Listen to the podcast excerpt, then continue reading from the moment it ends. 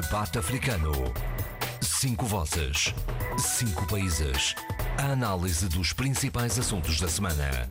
Na IRDP África. O caso é um mistério digno de uma boa história de espionagem. Oito indivíduos desconhecidos que se apresentam como agentes da polícia levam um jornalista do Ruanda que se encontra refugiado em Maputo, na ilha de Inhaca, mais precisamente. O Ministério dos Negócios Estrangeiros de Moçambique diz que o desaparecimento é um caso para o Serviço de Investigação Criminal. Uhum. Já a Associação dos Ruandeses Refugiados em Maputo teme que o desaparecimento de Tamuanga Cassian faça parte de uma campanha de perseguição do governo do Ruanda. E faz agora precisamente um ano que Alex Saab foi detido na Ilha do Sal, com base num mandado de captura internacional emitido pelos Estados Unidos, que acusam Alex Saab de ser um testa de ferro de Nicolás Maduro, o presidente da Venezuela. O empresário aguarda que o Tribunal Constitucional se pronuncie sobre a sua extradição para a América do Norte. E em Angola, 24 militares afetos à Casa de Segurança do Presidente da República estão impedidos pela Justiça de sair do país. Vivam bem-vindos ao debate africano com Adolfo Maria, Abílio Neto, Sheila Khan, Eduardo Fernandes e eh, José Luís Ofer Almada. Eu sou João Pereira da Silva e vou começar justamente pela história, pelo caso do rapto do jornalista do Ruanda em Maputo. Viva Sheila. Bom dia a todos. Conseguem me ouvir? Perfeitamente, vamos embora. Bom dia. Pois, é um caso estranho. Uh, e, e, começa a tornar-se uma normalidade muito incómoda, não só nos nossos países, mas também noutros países, esta situação de jornalistas que quando se começam a tornar-se uma peça uh, fora do, do, de, de, uma determinada narrativa e de uma determinada ideologia, uh, a ordem é eliminação ou então desaparecimento, como é o caso, por exemplo, do jornalista moçambicano que até, até hoje, um ano depois do seu desaparecimento, uh, ainda não temos nenhum tipo de informação sobre o seu paradeiro. Em Cabo Delgado. Em Cabo Delgado. Hum. jornalista esse que pertencia a uma rádio comunitária. No caso do jornalista ruandês que Uh, está desaparecido, sequestrado há duas, sensivelmente há duas semanas por oito desconhecidos. Uh, Torna-se este caso muito estranho. Uh, não quero aqui criar aqui nenhuma teoria da, da, da conspiração, mas há aqui uma série de um, dimensões que nos permitem tentar perceber ou procurar perceber o que é que se passa. Por um lado, este jornalista ruandês está desaparecido, por outro lado, a comunidade ruandeses que são vá, uh, uma série de, de, pessoas que não estão de acordo com o que se está a passar no seu país, uh, têm acusado o governo ruandês de ter esta a ter a capacidade e ter a, a, uma espécie de permissão de, de eliminação daqueles seus uh, elementos desobedientes, cidadãos desobedientes e que estão refugiados em Moçambique. Neste caso, uh, ainda não há nenhuma, nenhuma explicação, há uma tentativa de, de uh, relacionar o que se está a passar com este desaparecimento com a relação cada vez mais próxima entre o governo, nomeadamente a partir do, do presidente Felipe Nyusi, com Paulo uh, uh, com o presidente Ruanda, uh, no sentido em que também há aqui uma aproximação, uma procura de apoio militar da parte do Ruanda ao que se está a passar em Cabo Delgado e, portanto, vários analistas têm apoiado a, a tese de que é uma espécie de. Hum, vá. Uh, Preço espécie, apagado. Uma espécie de negociação uh, sem palavra, ou, ou, pelo menos sem uma palavra pública, entre, por um lado, o governo português, uh, moçambicano, peço desculpa, e o governo ruandês. sendo esta aproximação de Filipe Nyusi ao Ruanda. E a sua visita ao Ruanda, que era importante também dizer, vai no sentido de, desta, desta, desta busca de colaboração, que pode ser, no âmbito da SADEC, uma, um, como alguns disseram, uma chapada ou uma espécie de, de, de, de de desafiar a autoridade ou pôr em causa a autoridade e a capacidade da SADEC de resolução do que se está a passar em Cabo Delgado, sendo que sabemos, há uma informação já, já é pública explícita e historicamente comprovada, que Ruanda tem uma capacidade militar para poder dar uma espécie de resposta e uma resolução e aqui a palavra resolução é muito escorregadia e eu percebo.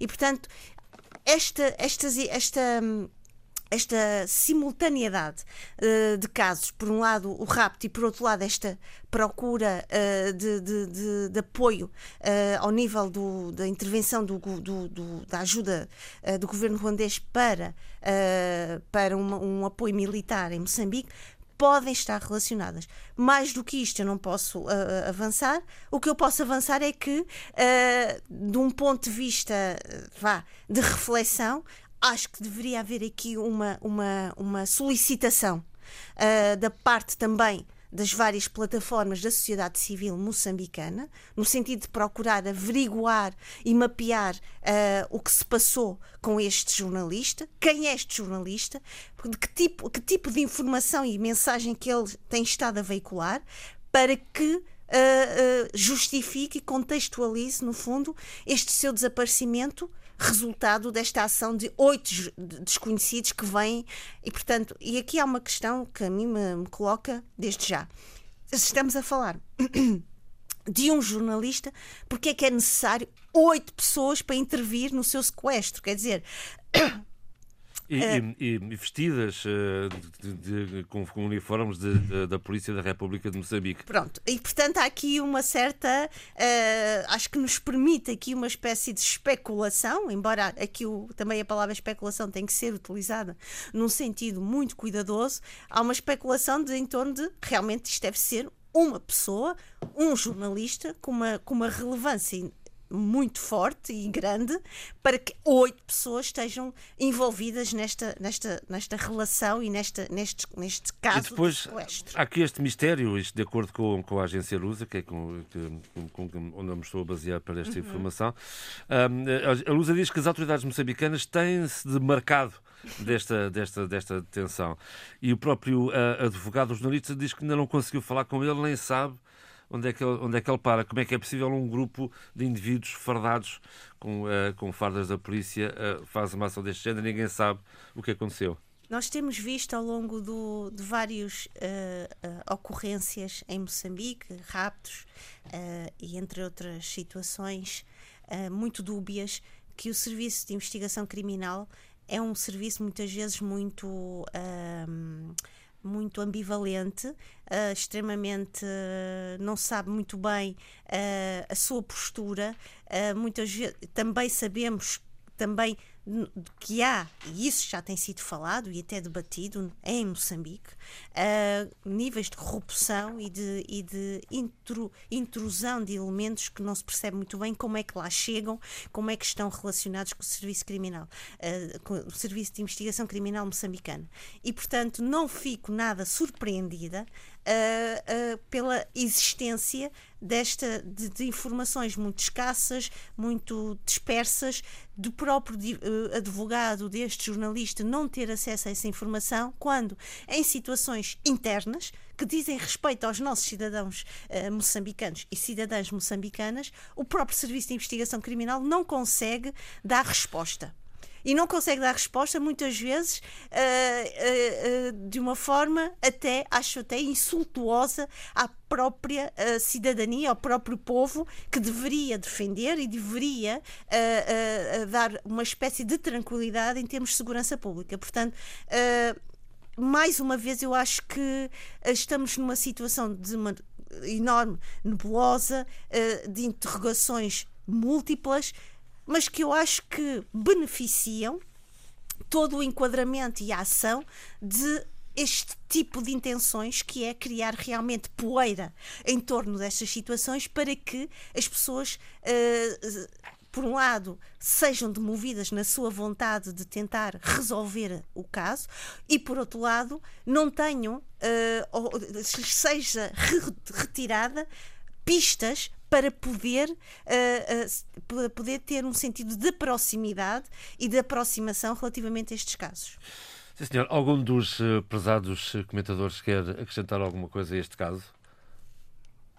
Avançamos em frente, não, não senhor. Adolfo, desse lado aí há um outro caso aí para Angola que continua a agitar as águas uh, e que se prende com a Operação Caranguejo. Uh, uh, nas últimas, nos últimos oito dias, Um dos oficiais envolvidos nesse caso morreu uh, um, uh, inesperadamente, sem, sem que se saiba de doença súbita. há, hoje soube-se que 24 militares estão proibidos de sair do país. É, sim, vamos lá ver. O jornal Apolinário José Pereira, que era chefe do Serviço de Inteligência e Segurança Militar, tinha sido demitido em 31 de maio uh, uh, e morreu no, no dia 6, uh, subitamente, né, morreu no hospital. portanto, isso, quer dizer, a notícia, a notícia na medida em que ele realmente tinha sido demitido por, por causa deste assunto do, do Serviço de Segurança. Quanto aos, eh, já, já da semana passada nós tínhamos falado nisso, né, porque havia vários oficiais que tinham sido proibidos de sair do país.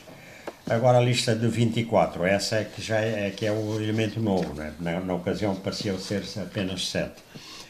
Uh, depois, uh, a Operação Caranguejo uh, continua, que é esta que, digamos, a operação da polícia de segurança, não é? para averiguar o que se passou com a Casa da Segurança, eh, tem aspectos rocambolescos, não é? Ou pelo menos a, a fazer fé no que diz o, o, o, o site Clube K. Clube K, eh, pelo que eu estive a ler, eu normalmente não gosto de eh, basear notícias ou comentários assim em, em sites, mas pela descrição parece haver elementos, digamos, bastante sólidos, ou pelo menos verosímeis, não é? Uh, diz esse site que uh, o Major Pedro Lussati, aquele que, tinha, que esteve preso, que uh, quando tentava passar no aeroporto com malas cheias de dólares e de euros. Bom, Pedro Lussati parece que começou a falar nos interrogatórios e que ele diz que explicou algumas coisas, que a unidade da Guarda Presidencial tinha 12 batalhões fantasmas. Quer dizer, uh, eh, 12 batalhões no, no, na, na, contabilidade, né? E, e cada batalhão tinha 400 soldados. Portanto, eles não existiam. Todos fantasmas. Servia para quê? Exatamente, fantasma, exatamente. Seu televisão mandou. Portanto, isso era para justificar Exatamente. Para justificar o dinheiro que, que, que se levantava. E que eh, esse dinheiro era levantado a pretexto de ser ordenado dos 400 soldados inexistentes que integravam cada batalhão, o que faria então 4.800. Mas é muito soldado. Ora, é muito, é muito soldado fantasma. Exatamente. E isso já vinha desde o tempo do jornal Copelipa, diz ele, e que que recebia a orientação de ir ao terminal do Porto Luanda carregar contentores de divisas provenientes do exterior por via marítima. E se no ano levantassem 30 contentores, pelo menos dois ou um ficava com a sua rede e de seguida eram guardados numa fazenda. Fazenda agrícola, hein? não é a fazenda do Estado. Uh, desta forma, o antigo financeiro da, da, da unidade de guarda presidencial, José Ricardo Chihuana, ele teria ficado com dois contentores que foram guardados na sua fazenda e protegidos por uma empresa de segurança chamada Grupo Delta, Grupo Delta Angola. A dada altura, os seguranças aperceberam-se que no contentor haviam caixas de dólares guardadas. E o coronel terá sido chantageado pelo empresário Francisco Ioba Capita, que em 8 de janeiro de 2019 decidiu escrever ao presidente João Lourenço sobre esses dinheiros que não estavam num circuito financeiro. Bom, e segundo esta, esta descrição que, do, do Clube K, eh, na carta ao Presidente, o, o eh, Francisco Ioba Capita implicou também o antigo Procurador-Geral da Junta da República, junto do SIC, um tal senhor Beato Manuel eh, Paulo. Estou citando sempre o Clube K. Hum. Ora, quando se descobriram os contentores do dinheiro, o assunto chegou aos ouvidos do chefe da Casa de Segurança da Presidência e, entretanto, o coronel José uh, Ricardo Chiuana devolveu os dois contentores e foi expulso da Casa de Segurança. Sem que parece que, parece que não houve processo criminal. Eu penso, a minha interpretação é que realmente uh, isto seria porque estavam a, fazer, a, seguir o rastro das coisas, não é? E que rebentaram agora há pouco tempo. José Ricardo Chiuana, que, é, que era ex-financeiro do GP, é irmão mais velho de um outro jovem major, Edmundo Joaquim Chitangonfina, que, que é o responsável pela inserção de, de Pedro Lussati, desse major que, que, tinha as malas no aeroporto, é, pela inserção de Pedro Lussati neste esquema de desvio de caixas de dinheiro. Bom, sucede que este major Edmundo aqui, Chitangon Fina, ele também era oriundo da província da Huila, tal como Pedro Lussati. Ele tem 43 anos. É gente nova, gente nova e já com muito saber. Né? Uh, Chitangon Fina estava a ser vigiado pelos órgãos de segurança e então ele em vez de, de, de procurar de sair pela via aérea, como foi o Pedro Lussati, ele que é que fez? É,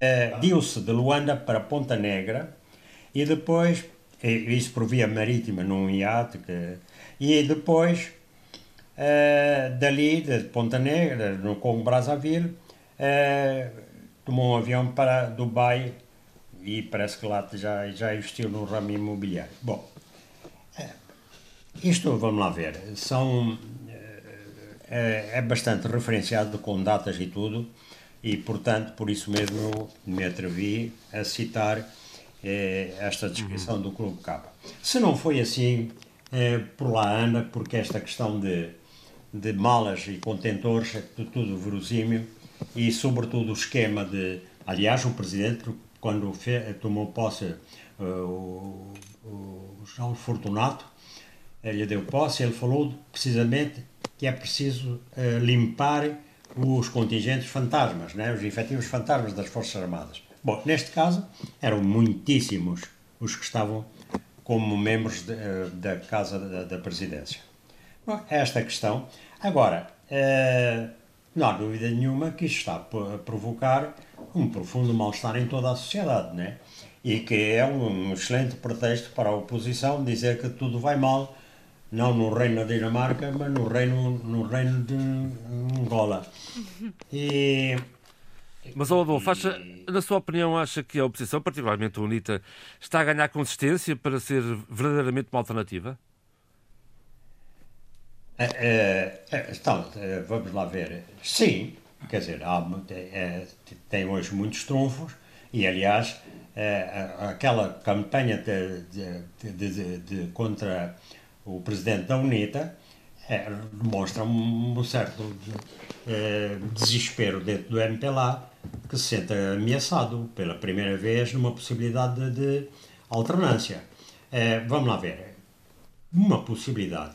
Eu pessoalmente, penso que ainda há muito caminho a fazer pela própria oposição para ela uh, se apresentar, ser sentida pela, pela maioria da população como uma alternativa. Porque realmente o MPLA é tentacular e durante muitos anos e tem uma clientela imensa, não é? Agora, não há dúvida nenhuma que muitos, muitos indivíduos e muitas personalidades uh, afetas ao MPLA uh, estão muito vacilantes e algumas mesmo uh, dizem abertamente que se porão, uh, passarão para o outro lado.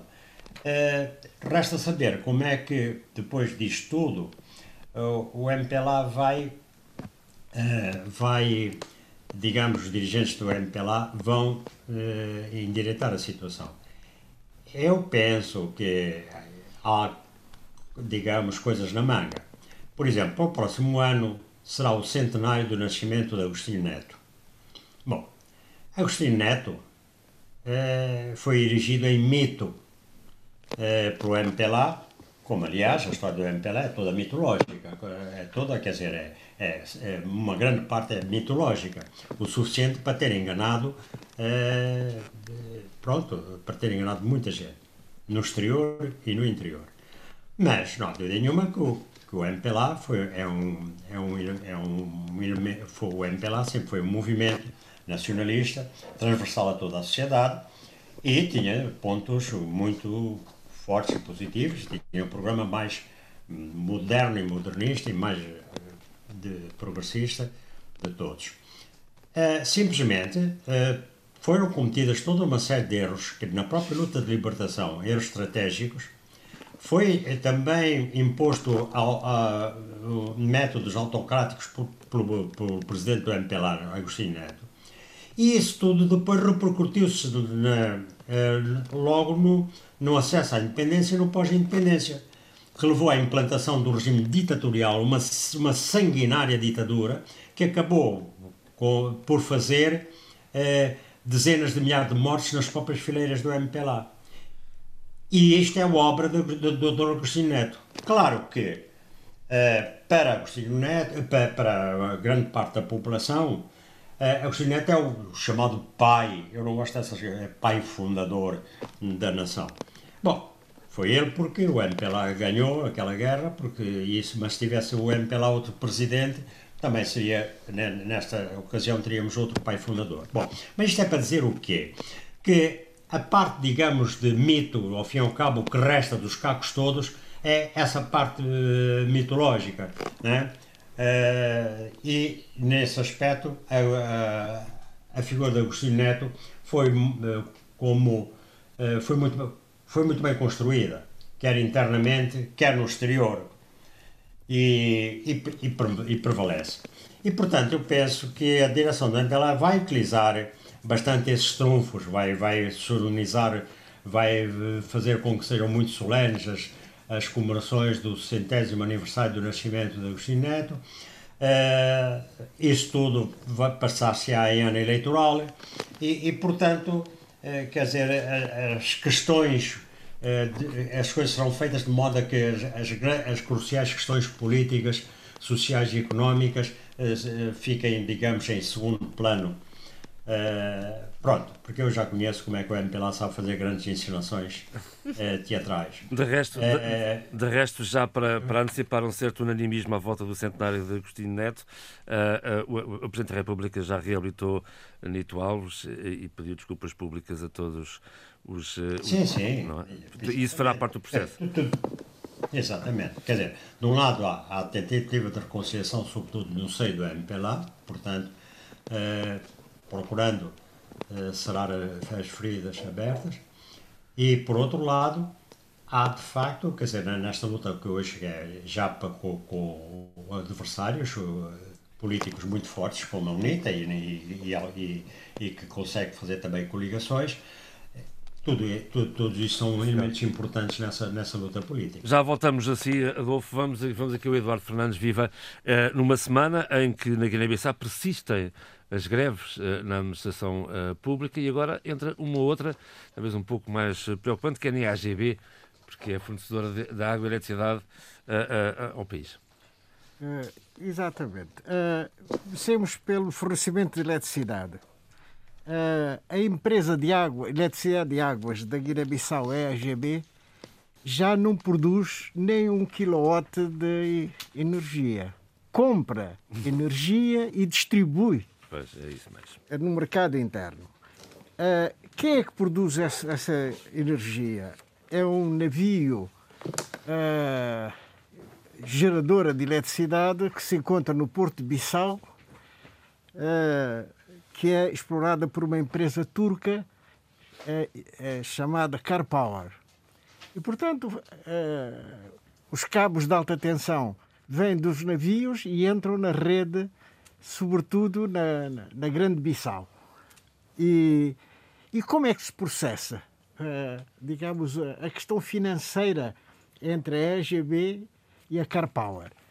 A CarPower fixa a eletricidade que, que fornece, que sai do navio e deixa que a margem comercial da EGB seja fixada pela própria EGB.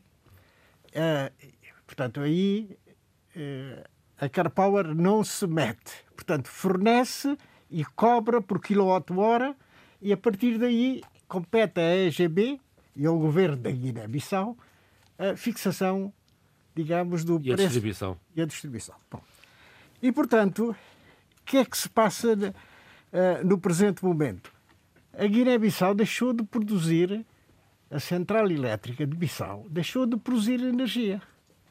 Portanto, compra energia ao navio turco, Car Power, e faz a distribuição, cobra, digamos, o consumo público e paga a, car a e fica com a margem. Só que neste momento a, a, a EGB não consegue pagar todas as faturas que deve a Carpower. A Carpower. Isto porquê? Porque é feita de certeza, isto é, é a minha especulação, não, não, não tenho informações concretas, mas tudo leva a crer que eh, a EGB não consegue cobrar a totalidade do consumo tá, do, do, enfim, dos, dos, dos contratuais, dos, que, da, dos consumidores que têm um contrato com a EGB. Mesmo os que não têm, de resto, fazem puxadas. deve, ser, deve ser a grande maioria, com certeza. E, e, possivelmente até será isso a razão pela qual, uh, uh, de facto. Isso é, uma, isso é uma pecha, isso é um problema comum não, a todos, todos os países Paulo, digamos, e outros, não é? E outros, sem dúvida. Mas isto é um problema sério hum. quando se trata de, de pagar a uma entidade uh, est não estatal que é uma empresa turca, o valor da energia que sai do barco. Portanto, aí há um, há, há um contador que dá qual é a fatura a ser paga. E a verdade é que a EGB não tem tido capacidade, por boa ou má gestão, não se sabe, ou eu não sei pessoalmente, mas a verdade é que muitas vezes é o próprio Estado que se substitui à EGB, sendo a EGB uma empresa pública. Isso é, primeiro, é, uma, é uma questão. Mas de, tem autonomia de gestão. Mas muitas vezes é o Estado que, que tem que pagar a própria dívida da EGB o que não é nada bom sinal e não é uma boa regra de, de gestão. De, de gestão. Portanto, isso é um aspecto. Mas, esta, mas a greve que esta semana começou na AGB tinha. Porque, porque havia ali uma série de reivindicações, que é pagamentos de salários em atraso, uh, uh, também, uh, enfim, contra a dedução de impostos sobre o salário. O Eduardo tem presente sim, o sim. dossiê reivindicativo e, e, e, e, o comentário que faz é justamente a, esse, a essas reivindicações. Não, quer dizer, é evidente que uh, num país, e não é só a Guiné-Bissau, mas num país em que o salário médio é relativamente baixo e que mal dá para chegar ao fim do mês, portanto, põe-se uma questão muito, muito séria. Quer dizer, uh, tudo que seja a diminuição da, do, do, valor salarial é, é, é extremamente complicado. Nós todos sabemos e não é pela, pela questão da inflação, porque a inflação, felizmente, não é muito, muito elevada. Eh, foi agora incrementa, relativamente incrementada com o aumento de, de, alguns impostos e que, de facto, teve impacto no, no dia a dia do cidadão. No dia a dia do cidadão, uh, naquilo que nós chamamos o cabaz de compras do cidadão Exatamente. médio, não é? E, portanto, isto é uma, uma realidade. Agora, o problema maior da, da greve promovida pela Central Sindical, o NTG, o NTG não é? é, são atrasos de pagamento. Pelo menos é aquilo que o sindicato invoca. Que eu li ontem também no despacho da agência. Exato, invoca. Portanto, essa é que é a grande questão. Portanto, pagamento de salários em atraso. Agora, ainda não vimos, ainda não ouvimos as autoridades guineenses dizer se será verdade, se há dívida ou não há dívida, ou, ou, ou, para podermos termos, termos, enfim, uma informação muito clara sobre essa matéria. Mas não estou a ver o, o líder sindical, Júlio Mendonça, uh, vir para, para, para a praça pública dizer que existe uma dívida, uh, existe atrasos de pagamento uh, aos trabalhadores e, e, e, por isso reivindica esse pagamento e enquanto não for efetuado esse pagamento, as, as, a greve vai se manter. 37 meses de salários em atraso. Exatamente. É um bocadinho. É um bocado, sobretudo em países como os, os nossos, né? em que é, é chapa ganha, chapa gasta. Com certeza, com certeza. Mas, eh, mas na administração pública também havia outro conjunto de greves eh, que, estavam, que estão a paralisar o, a, a, a, o funcionamento, o ensino. Esta semana, jovens, no partido, creio que do PIGC, foram pedir ao Presidente da República para acabar com as greves, que é uma coisa. Porque querem aulas. Porque, não, é? não isso, é, isso é, já não é a primeira vez. Não é a primeira vez, de resto. Já não é a primeira vez que os, os estudantes, os jovens, exigem ter aulas. Exatamente. Ter aulas. Isto é uma coisa extraordinária. É extraordinário é, ver como é que se, o próprio aluno se preocupa com a sua própria formação. Isto é interessante de ver não é? Porque podiam ficar todos satisfeitos, iam para casa, não têm aulas, isto é uma maravilha. Não, mas não. Pelo contrário. É pelo contrário. Isto é um, é um bom sinal. É um bom sinal. Sim, senhor. Pois. A semana, uma semana, portanto, marcada pelas questões laborais, como de resto, eh, também dá uma forma, uh, Abílio, uh, em São Tomé, persegue de resto aquele, aquele diferente relativamente à reforma do Estatuto Remuneratório na função pública? Uh, prossegue e, e, era expectável que assim acontecesse. Uh, as duas, as duas, os dois aspectos que eu considerei fundamentais para se fazer uh, algo como aquilo que o governo pretende fazer não estão cumpridos, não foram cumpridos e torna muito mais difícil agora passar eh, a mensagem, eh, a função pública e ao todo do, do, do, da sociedade de São Tomense de que estamos perante efetivamente um reajuste salarial, uma nova estrutura salarial para a função pública eh, que pretende, sobretudo, uma justiça remuneratória dentro da função pública. Já é muito difícil passar essa mensagem. Porquê? Porque, tanto do ponto de vista da filosofia da tentativa de reforma, que não é bem uma reforma, como eu já uh, uh, tentei uh, esclarecer aqui, é mais uma reação macro, uma reação financeira ao momento desastroso das finanças públicas de São Tomé e Príncipe, se bem que necessitemos de facto de reformar uh, administração pública, não só no aspecto, como já tive a oportunidade de dizer aqui, uh, do salário, das remunerações, mas toda a concessão do serviço público uh, tem que ser uh, de serviços. tem que ser tem que ser tem que ser profundamente reavaliado e naturalmente reformado. Essa avaliação, essa reavaliação não está feita. Uh, a proposta de reformas também não existem eh, por parte deste governo e ainda assim o governo quer avançar por reajuste salarial, alegando o princípio, uh, como princípio norteador, a justiça salarial. Tem aqui um toque, efetivamente eh, eleitoralista, eh, porque a única base da proposta, o único princípio básico da proposta é eh, tentar retirar os que mais ganham para aumentar, fazer subir o valor do ordenado mínimo na função pública.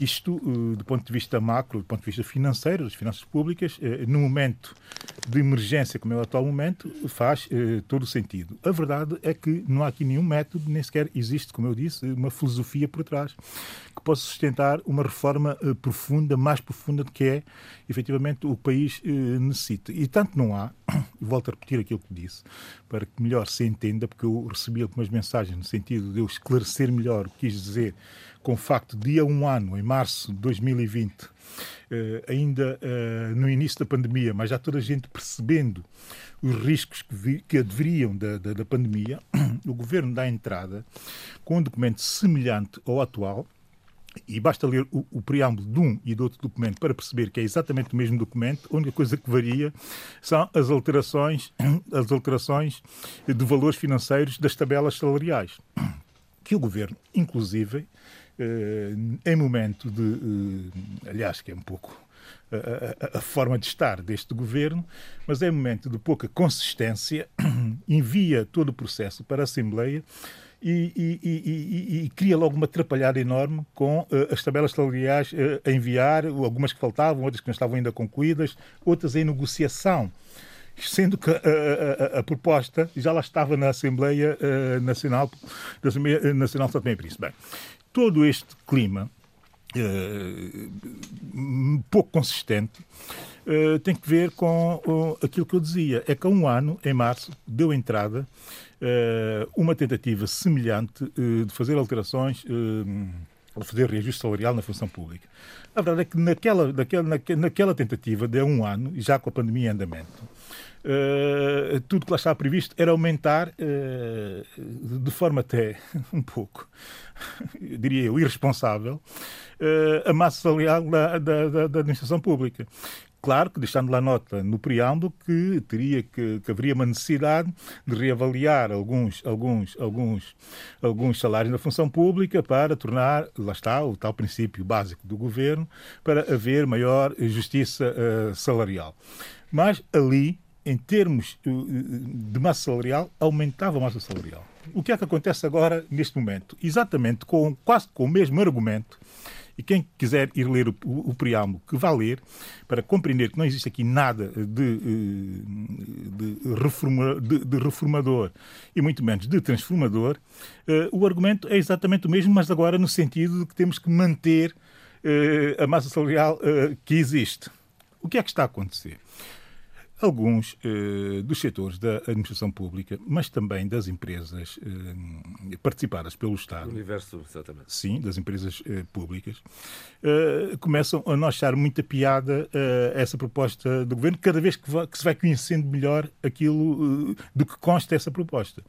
Por um lado, já tivemos eh, a questão do setor da justiça a fazer eh, exigências, exigências, exigências eh, tremendas eh, ao governo. Não sabemos se houve cedências ou não, porque ainda não vimos a tabela final para poder comparar com aquela que tinha sido proposta, portanto, não posso adiantar relativamente a isso. Agora, o que acontece. O baixou. O, o, o, que acontece agora, uh, e que é relevante, é o facto das empresas públicas, uh, alguns dos sindicatos das empresas públicas, estarem a ameaçar uh, entrar também em greve. E aqui a questão é mais complexa. E porque mesmo. A questão é muito mais complexa porque, porque para além de uma parte considerável Uh, dos recursos humanos uh, dessas empresas uh, passarem a ter, a passarem a ter menos, passarem a ter menos rendimento de acordo com essa proposta, agrega-se, uh, ou junta-se, se quiser, a exigência de passar a haver uma avaliação e um uma variável com base no desempenho dessas, dessas, dessas empresas. Bem, e é aqui que a coisa uh, se complica, porque se esse critério é usado para o universo público das empresas, o universo empresarial público, uh, a exigência é a seguinte, mas por que não usar o mesmo, o mesmo critério para os outros setores do, do, do, do Estado, sabendo que grande parte dessas empresas vivem uh, em, em absoluto estado de exceção absoluto estado de exceção, porque muitas delas, uh, uh, o rendimento, grande parte do rendimento, vem de facto de, de uma série de variáveis, de variáveis e de privilégios uh, adquiridos ao longo dos tempos e concedidos, do meu ponto de vista, mal por uma série de governos que foram fazendo cedências e colocando a sua rapaziada na gestão, mas também na, na, na, no quadro técnico e, e, e, administrativo dessas, dessas empresas que são autênticas minas de incompetência e de pessoal político lá colocado no sentido de não as tornar sequer viáveis. Agora, é preciso perceber o que é que vai passar-se a partir uh, de aqui. A questão da filosofia, da metodologia, é, é, tão, é, tão, é tão visível que eu, uh, já há um ano, percebendo o que viria a acontecer, e quem quiser uh, compreender o que eu vou dizer a seguir, que vá ouvir, e se houver interesse nisso, porque eu vejo muita gente interessada uh, em detalhar esse aspecto, vá ao último programa de março de 2020, em que eu falo exatamente sobre esse assunto e que já na altura propunha ao governo, apesar de haver uma emergência pandémica, que acionasse e que intensificasse o máximo possível a concertação social. Porquê? Porque eh, o que poderia vir eh, logo a seguir, e também prevendo eu, que não haveriam, não haveriam receitas suficientes para manter o peso da administração que nós temos num momento como este, em que queríamos perder claramente eh, e fortemente receitas, como já está previsto numa série eh, de relatórios eh, sobre a finança, sobre o estado da finança, preliminares naturalmente, sobre o estado das finanças públicas em São Tomé e Príncipe, que perde quase 22% a 23% de receitas nessa altura, sendo que tem as despesas fixas, sobretudo com o quadro pessoal, acontece uma coisa hum, curiosa, é que não há notícias sequer da concertação social ter-se reunido, reunida de forma intensa, de forma intensa, sublinho, como deveria ter-se reunido quando eu disse aqui em março do ano passado, até para uh, ajustar e readaptar e, com, e, e conceber a, a, próxima visão do futuro da administração pública em São Tomé e Príncipe. Temos de ter aproveitado esse tempo para fazer essa avaliação entre todos, partidos políticos, a Assembleia, os sindicatos, sobretudo, a sociedade civil, a Universidade de São Tomé, o Instituto Nacional de Estatísticas deveria estar, também estar presente nessa, nessas, nessas, nessas, nesses encontros, nessas reuniões da concertação social. Muita gente acha pouco, um pouco estranho que eu o diga, mas eles é que têm, de facto, o, o, o as contas, os valores, data, uh, os números uh, dessa relação que se estabelece entre o Estado e os seus recursos humanos, e nada disso se passou. Muito Rigorosamente bem. nada disso se passou. Agora, querer impor este tipo de reajuste, que é violento uh, em alguns dos setores, uh, tem a minha simpatia é um que, ele seja feito. Tem a minha simpatia que ele seja feito. Não tem a simpatia nenhuma que seja feita da forma como está a ser feito. Antes de passar a Cabo Verde, não. muito rápido. Isso exige, vai exigir uma revisão orçamental. Isso é, é lógico. É, é, lógico. Portanto, o orçamento tem que voltar ao, ao Parlamento e ser discutido amplamente.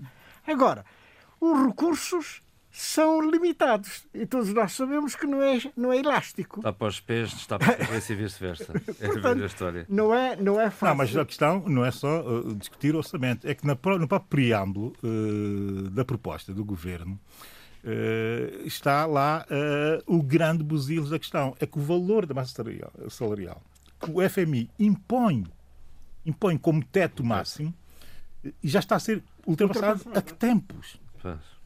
A que tempos, portanto, eh, devem ter tomado o aviso sério da FMI e nós necessitamos, como nunca necessitamos da FMI nesta altura, e mais ainda vamos necessitar no futuro, mas mesmo muito mais vamos necessitar no futuro, e, e, e sendo que esse teto está imposto, ou obedecemos esse teto, ou vamos ter problemas muito mais graves.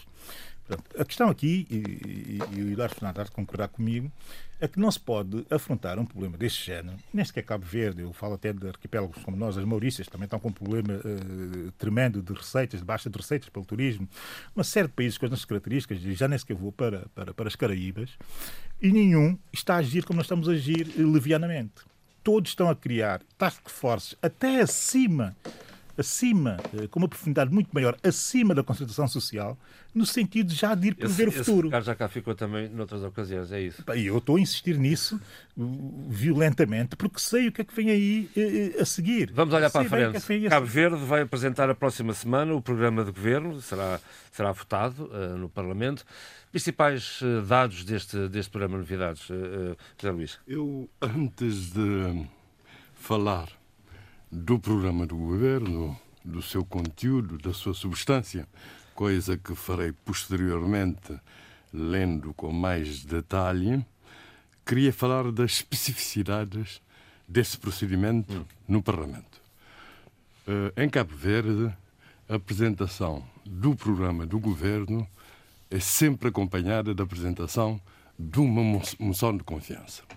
E essa moção de confiança tem que ser aprovada pela maioria absoluta dos deputados. Não é admito, dos... admito que não pode não, não, não é, não é não é dos deputados uh, presentes, é dos deputados eleitos.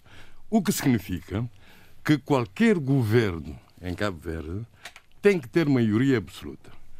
Essa maioria pode ser de um partido, como é o caso atualmente, ou pode ser de um governo uh, de coligação, mas tem que haver uma maioria parlamentar. Quer dizer, não é possível, por exemplo, uh, como acontece em Portugal, em que um partido pode abster-se, o que conta é a maioria do, do, do, uh, da votação dos deputados presentes. Portanto, tem que haver mais deputados que, que votam a favor do que os que votam contra. Mas admi admite, admite, que não vai ser possível encontrar uma maioria não, que vota para Eu não quero ainda entrar nisso. Portanto, esse é o procedimento. Uh, uh, portanto, em Cabo Verde tem que haver maioria absoluta. Por isso é que os partidos, como se viu, os partidos uh, do arco da governação, sempre pedem maioria absoluta, o que não é comum. O que os partidos em, em vários países, sobretudo na Europa, no norte da Europa, pedem a maioria para serem encarregados de fazer governo, para serem encarregados pelo chefe de Estado, a rainha ou o Presidente da República, Sim, para constituir governo. Todos constituídos com maioria absoluta. E, uh, os últimos e, cinco e, governos foram todos constituídos nota, com maioria absoluta. e o que se nota, novidade nesse aspecto. O que se nota, portanto, no, uh, em vários países europeus e mesmo em Portugal, é, é países europeus do, do, do, norte da Europa, sobretudo, são, é muita negociação, na verdade, para que o programa do governo seja adotado. No caso de Cabo Verde, portanto, há uma grande vantagem com as maiorias absolutas, que é a questão da estabilidade governativa. Portanto, tendo-se maioria absoluta, pensa-se logo que o governo dura uma legislatura. E, e, é o que está, agora, sobre as perspectivas, é o que está a acontecer neste momento em Cabo Verde. O MPD ganhou com maioria absoluta contra uh, as perspectivas, por exemplo, da UCID, que queria fazer parte dessa maioria absoluta, queria ir ao governo tirando a maioria absoluta ao MPD. Por exemplo, se o MPD tivesse ganho com maioria relativa, seria, seria o MPD, obviamente, a ser encarregado pelo Presidente da República para fazer, para, para fazer, para constituir governo, mas teria que fazer necessariamente uma coligação com o CID para que a moção de confiança uh, fosse aprovada. Portanto, em Cabo Verde é obrigatório. Essa, uh, a vantagem da maioria absoluta, como digo, é a estabilidade governativa durante uma legislatura a, a, desvantagem, portanto, é, é, a polarização política e a diabolização do adversário. Digamos, eh, pelo que tem acontecido nos últimos dias com a questão da designação do presidente da Assembleia Nacional, com a questão da designação do, do vice-presidente da Assembleia Nacional, com a questão do, da designação do líder parlamentar uh, do MPD, tem-se a ideia que há uma, que há uma bancada uh, do MPD eh, não muito coesa. Mas eu acho que, que, que é uma bancada estável em questões fundamentais. Para já, porque na questão da aprovação do programa do governo, na questão da aprovação do orçamento do Estado, a disciplina partidária é féria. É féria. Aí não se brinca. Não há questão de consciências individuais e de sensibilidades. São questões de vida e morte, ou morte, para qualquer governo uh, uh, Portanto, nenhuma novidade. Exercício. Governo, Portanto, eu não creio que haja qualquer dúvida. Claro. Não há qualquer dúvida. Isso nunca ninguém e tanto teve. mais. Nunca ninguém teve, eu acho. Tanto, tanto mais, tanto mais o que, o que acontece é que, uh, como se viu, o, o MPD apareceu muito coeso. Todas as sensibilidades, uh, portanto, lutaram pela vida ou pela morte para se, para se chegar à maioria absoluta. Não é agora, tendo a maioria absoluta, que, portanto, isso ia ser posta uh, uh, em perigo. Já houve situações no passado, como se sabe, no, no, no, nos anos 90, durante a década de governação do MPD, em que o MPD perdeu a maioria qualificada. E aconteceu uma coisa muito interessante Portanto, houve a dissidência que depois deu a formação do PCD, Partido da Convergência Democrática. O que é que isso implicou? Implicou que nem todos os símbolos nacionais foram aprovados. Na altura, eh, com maioria qualificada, o MPD, ainda com maioria qualificada eh, periclitante, porque foi graças a um voto de um deputado que se manteve essa maioria qualificada, aprovou-se a bandeira nacional, aprovaram-se as armas, mas não se aprovou o hino, porque já não havia maioria qualificada. A maioria qualificada o hino só veio a ser provada na legislatura seguinte por uma lei, por uma lei que depois a incorporou na Constituição. Mas isso, portanto, foram momentos muito exemplares em termos de lição de aprendizagem para o MPD, que depois, como se sabe, houve a réplica com a formação do PRD, Partido da Renovação Democrática, que teve implicações na não vitória de Carlos Veiga nas presidenciais, né? Portanto, o MPD aprendeu a lição. Eh, portanto, nunca, não creio, nunca, embora se fale muito, sobretudo o jornal A Nação, fale muito de divergências entre veiguistas e ex-PSD. Eh, portanto, aqueles ex-militantes do PSD, dissidentes, que regressaram ao MPD como grupo, não foram militantes individualmente, regressaram como grupo. E é visível, às vezes, a sua também coesão. Mas eles regressaram, não quiseram. O PSD não quis permanecer como partido charneira ou partido protesto, precisamente porque ambicionava o poder, quer ser, quer, quer estar no poder. É gente que quer estar no poder. Não é gente que. Portanto, se bem posso sintetizar, sem, sur faz, sem surpresa, PCP, sem surpresa o, o, programa de governo vai, vai passar a próxima sobre, semana com a E sobre as, e vamos, as linhas fundamentais. Vamos terminar aqui esta primeira parte, que pode continuar exatamente, a seguir o programa exatamente. em www.rtp.pt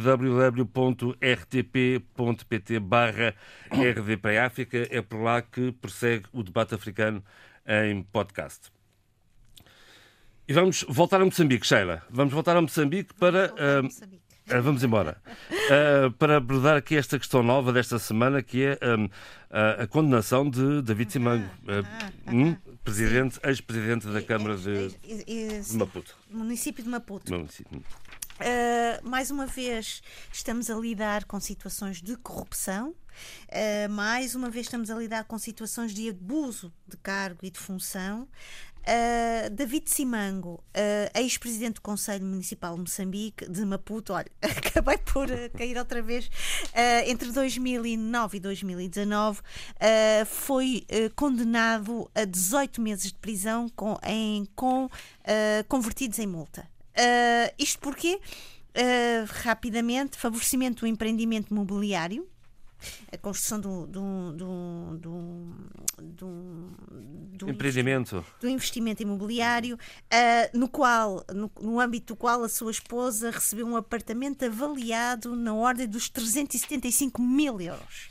Uh, portanto, é acusado deste, deste, deste favorecimento à empresa uh, peço imensa, uh, Epsilon, exatamente. Epsilon é uma empresa de projetos no setor imobiliário, de mineração de energia, entre outros. Uh, também é importante, e aqui eu fiz, fiz questão também de ir um pouco mais além do que estou a dizer, uh, David Simango já tinha sido também mencionado uh, no âmbito dos escândalos Panama Papers o que é que importa aqui? Não importa estar aqui a revelar uh, o que é que ele fez no passado. O importa é que este presente nos vem dizer que mais uma pessoa com autoridade, com poder, e David Simango uh, pertence à Frelimo, é acusado de corrupção. A coisa boa, a notícia boa, é que é um caso que vai, foi a julgamento, é um caso que tem uma condenação e, portanto, é um caso, vá, diria, semi-resolvido. Uh, não vai preso, vai poder pagar uma multa.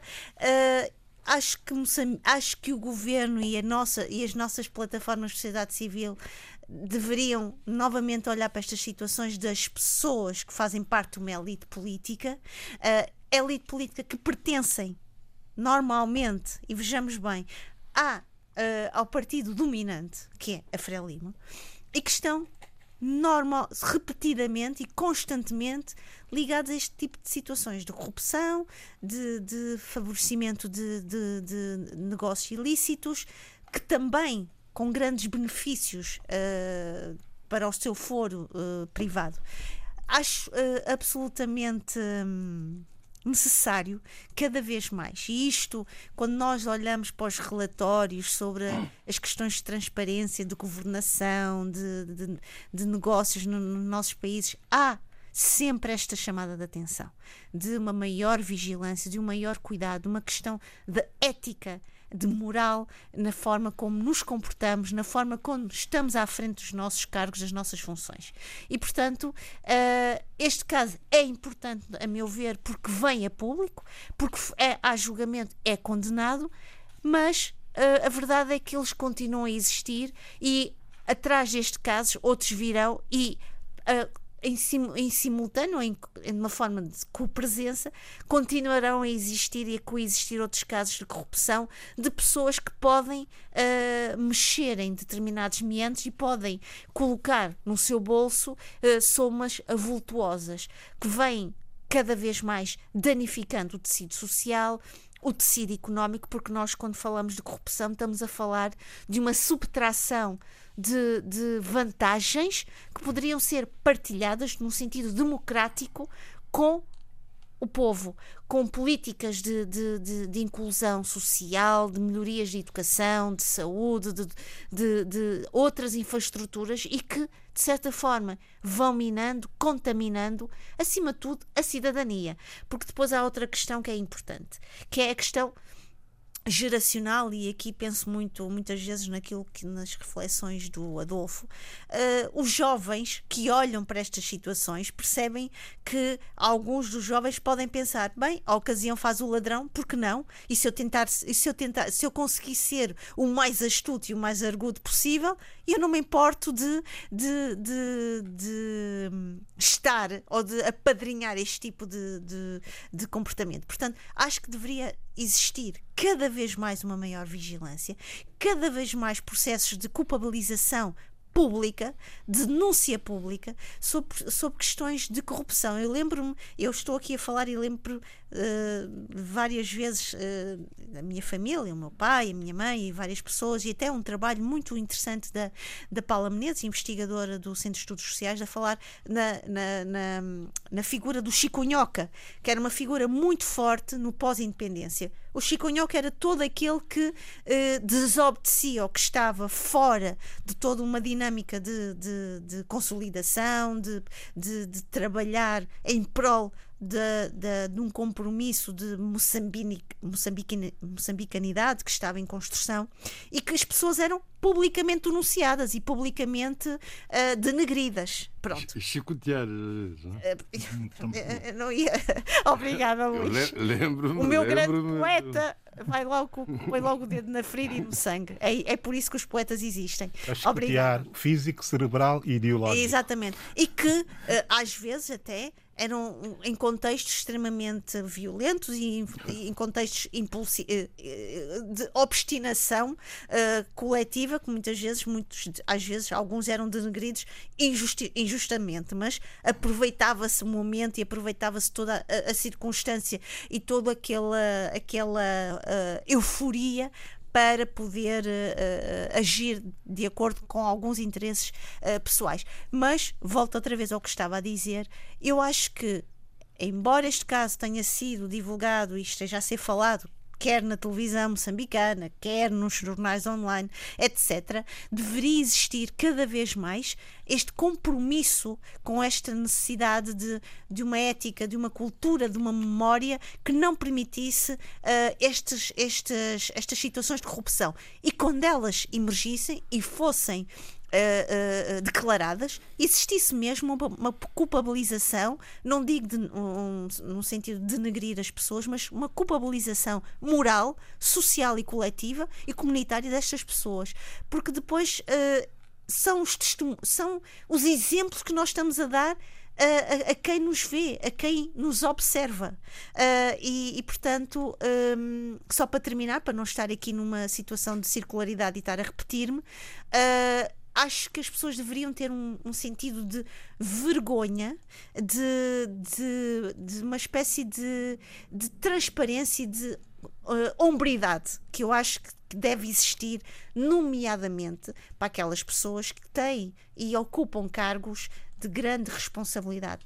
Política, económica, social no seu país. Poxa, eu, eu pego aí numa deixa sua da vergonha para lhe perguntar se não é, se não é uma pouca vergonha os desmobilizados, de, de, os ex. Olha, eh, não estarem, não estarem a receber salários. Deixe-me só dizer, isto eu acho que merece, merecia, e tô, uh, um debate entre nós todos não só apenas como olhar para isto da pouca vergonha, mas olhar para estes, estes processos de, de desmobilização, de, de desmobilização, desmilitarização, e reintegração, sobretudo isto, eh, de uma forma extremamente séria, moralmente, historicamente e, e, e, e, socialmente e até filosoficamente uh, uh, com, comprometidos com esta reflexão.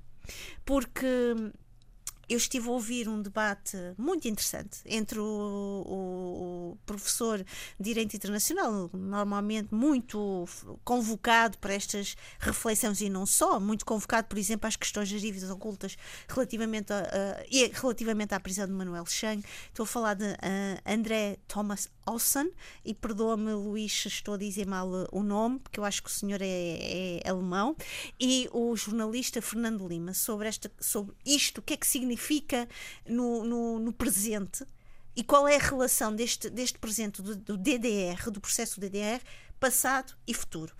Primeiro é vergonha, é vergonhoso porque houve, supostamente, uma, uma disponibilização de 60 milhões de euros para ajudar, da parte da União Europeia, para ajudar em todo este processo.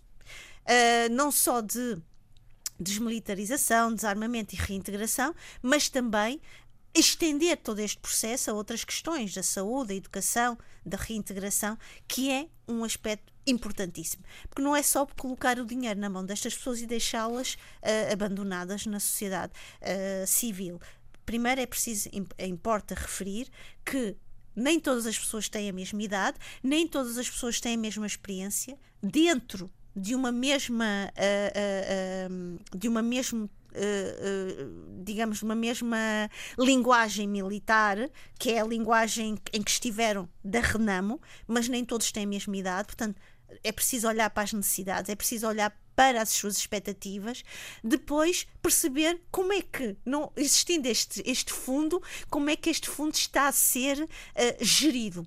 E aqui chama a atenção, e estas palavras não são minhas, e vou ter, vou ter o cuidado de citar o André Thomas Olsen, em que ele dizia é preciso uma auditoria, é preciso um processo de perceber o que é que se está a fazer com este dinheiro e como é que de repente não há fundos para dar a estes, a estes uh, ex-guerrilheiros da Renamo e que estão num processo de reintegração, é que não é só uma reintegração física e territorial. É social.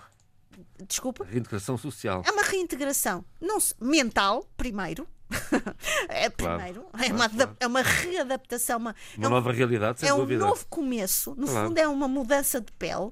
Isto agora, de repente, eu agora sou uma ex-guerrilheira e começo a ser uma pessoa que vou trabalhar por uma, por uma instituição pública das, cinco, das 9 às 5.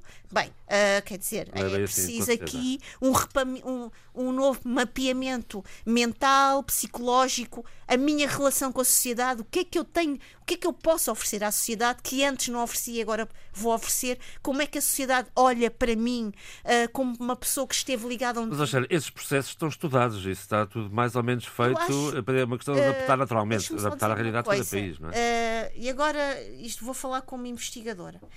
Os processos, teoricamente, muitas vezes estão muito estudados, mas na prática.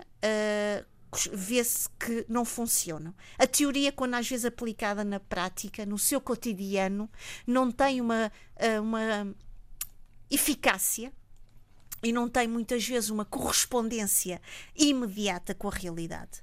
Porque a realidade é muito mais móvel, é muito mais uh, uh, uh, multidimensional, é muito mais colorida, se assim posso dizer, do que propriamente o que a teoria Sim. nos permite dizer. O Mas que, o que é imperdoável é que eles não recebam o, o que é imperdoável é, primeiro, que em função de um fundo de 60 milhões de uh, euros haja este problema, embora o Suf Mamad venha, tenha dito, uh, sido entrevistado e tenha vindo dizer que isto vai ser resolvido, mas a verdade é que esta situação, que no fundo é uma batata que, Não podia ter acontecido. continua a tentar resolver e que tem sido amplamente alertado e convocado Joaquim Chissano há uns dias atrás voltou a dizer e voltou a referir e a salientar e, uh, uh, e a, uh, a dizer que é importante resolver isto. Filipe Nuzzi também continua a dizê-lo. E vou voltar só rapidamente para terminar a minha intervenção aqui, a minha reflexão, porque é uma coisa que me interessa e vou só. E depois termino aqui com uma reflexão importante. Uh, nós, se, se o governo moçambicano não trata isto como uma coisa que é nossa de Moçambique, e aqui falo, aqui vou buscar aqui o pensamento muito interessante e muito salutar e, e ponderado do Fernando Lima. Isto, isto, isto não é uma responsabilidade da União Europeia, dos doadores, isto é uma responsabilidade dos moçambicanos, do, de Moçambique, é uma consciência histórica, é uma questão de reparação histórica. Uh, tratar isto como uh, nós muitas vezes maltratamos os nossos e aqui novamente isto é uma metáfora que não é minha, como um carro, que nós não testamos o óleo, não testamos a água, não vemos, não, não aspiramos, não limpamos, nós vamos estar a estragar e vamos estar uh, gradualmente a desmerecer um tecido social e várias pessoas que podem, de repente, uh, virar-se para um outro lado. Um outro lado que facilmente as pode rebuscar e trazer novamente uma consolidação e um reforço para a junta militar. Espera, vamos rodar. Muito só, bem. só para, só para terminar. Desculpe lá, uh, João Pereira. Diga, diga. Isto é realmente um assunto que me apaixona, não no sentido porque, porque me importa falar sobre isso, mas. Não, mas isto é um caso sério. Isto, isto é um da desmobilização e da reintegração é um caso uh, muito importante. E, e volto a dizer: estes processos de reconciliação e de reparação histórica são processos que são morosos, mas que precisam de ter um fim. Porque quanto mais deixamos que isto uh, se estenda e se desenrole no tempo, vai existir um desgaste mental, um desgaste pessoal de quem está à espera. Para terminar, devo dizer que uh, a Universidade Pedagógica de Moçambique, uh, nomeadamente professor José Castiano, que tem um grupo de trabalho que tem estado de uma forma muito atenta, muito consolidada em termos de metodologia, de debates, de, de, de seminários e tem trabalhado muito esta questão, sobre a questão da reconciliação. E cada vez mais eu acho que os académicos, e não só académicos, não no sentido teórico, de, gente que, que vive nos gabinetes, porque não estou a falar desses académicos, estou a falar dos académicos que estão sempre numa relação ativa de cidadania com a sociedade civil, uh, têm, precisam de serem vozes escutadas, porque podem trazer luzes e pistas que possam apoiar, ajudar e, a, a, em soluções mais pragmáticas e muito mais uh, fidedignas relativamente ao que se está a passar no processo DDR. Peço desculpa pela, pela morosidade da minha, tá. da minha uh, reflexão. Muito bem, mas está, está, está, está, está explicado e de resto é um assunto uh, sempre atual este da, da desmobilização e da reintegração social de ex-combatentes, sejam em Moçambique como foram na Guiné e, como isso, em e Timor na também. Guiné que continua ainda, não é? É verdade, 20 anos depois. Exatamente. Bom, um, vamos a Angola, Adolfo. Uh, a agenda da semana, o que é que destaca? É, várias coisas. Portanto, para, é, o importante passo para a transparência da governação. Vamos embora. Porquê? Porque houve a primeira reunião em tomada de posse dos membros do Comitê Nacional da chamada Iniciativa da Transparência nas Indústrias Extrativas. E eu acho que é importante, primeiro, por, por facto de haver, assim uma comissão, e depois é, pela sua Constituição.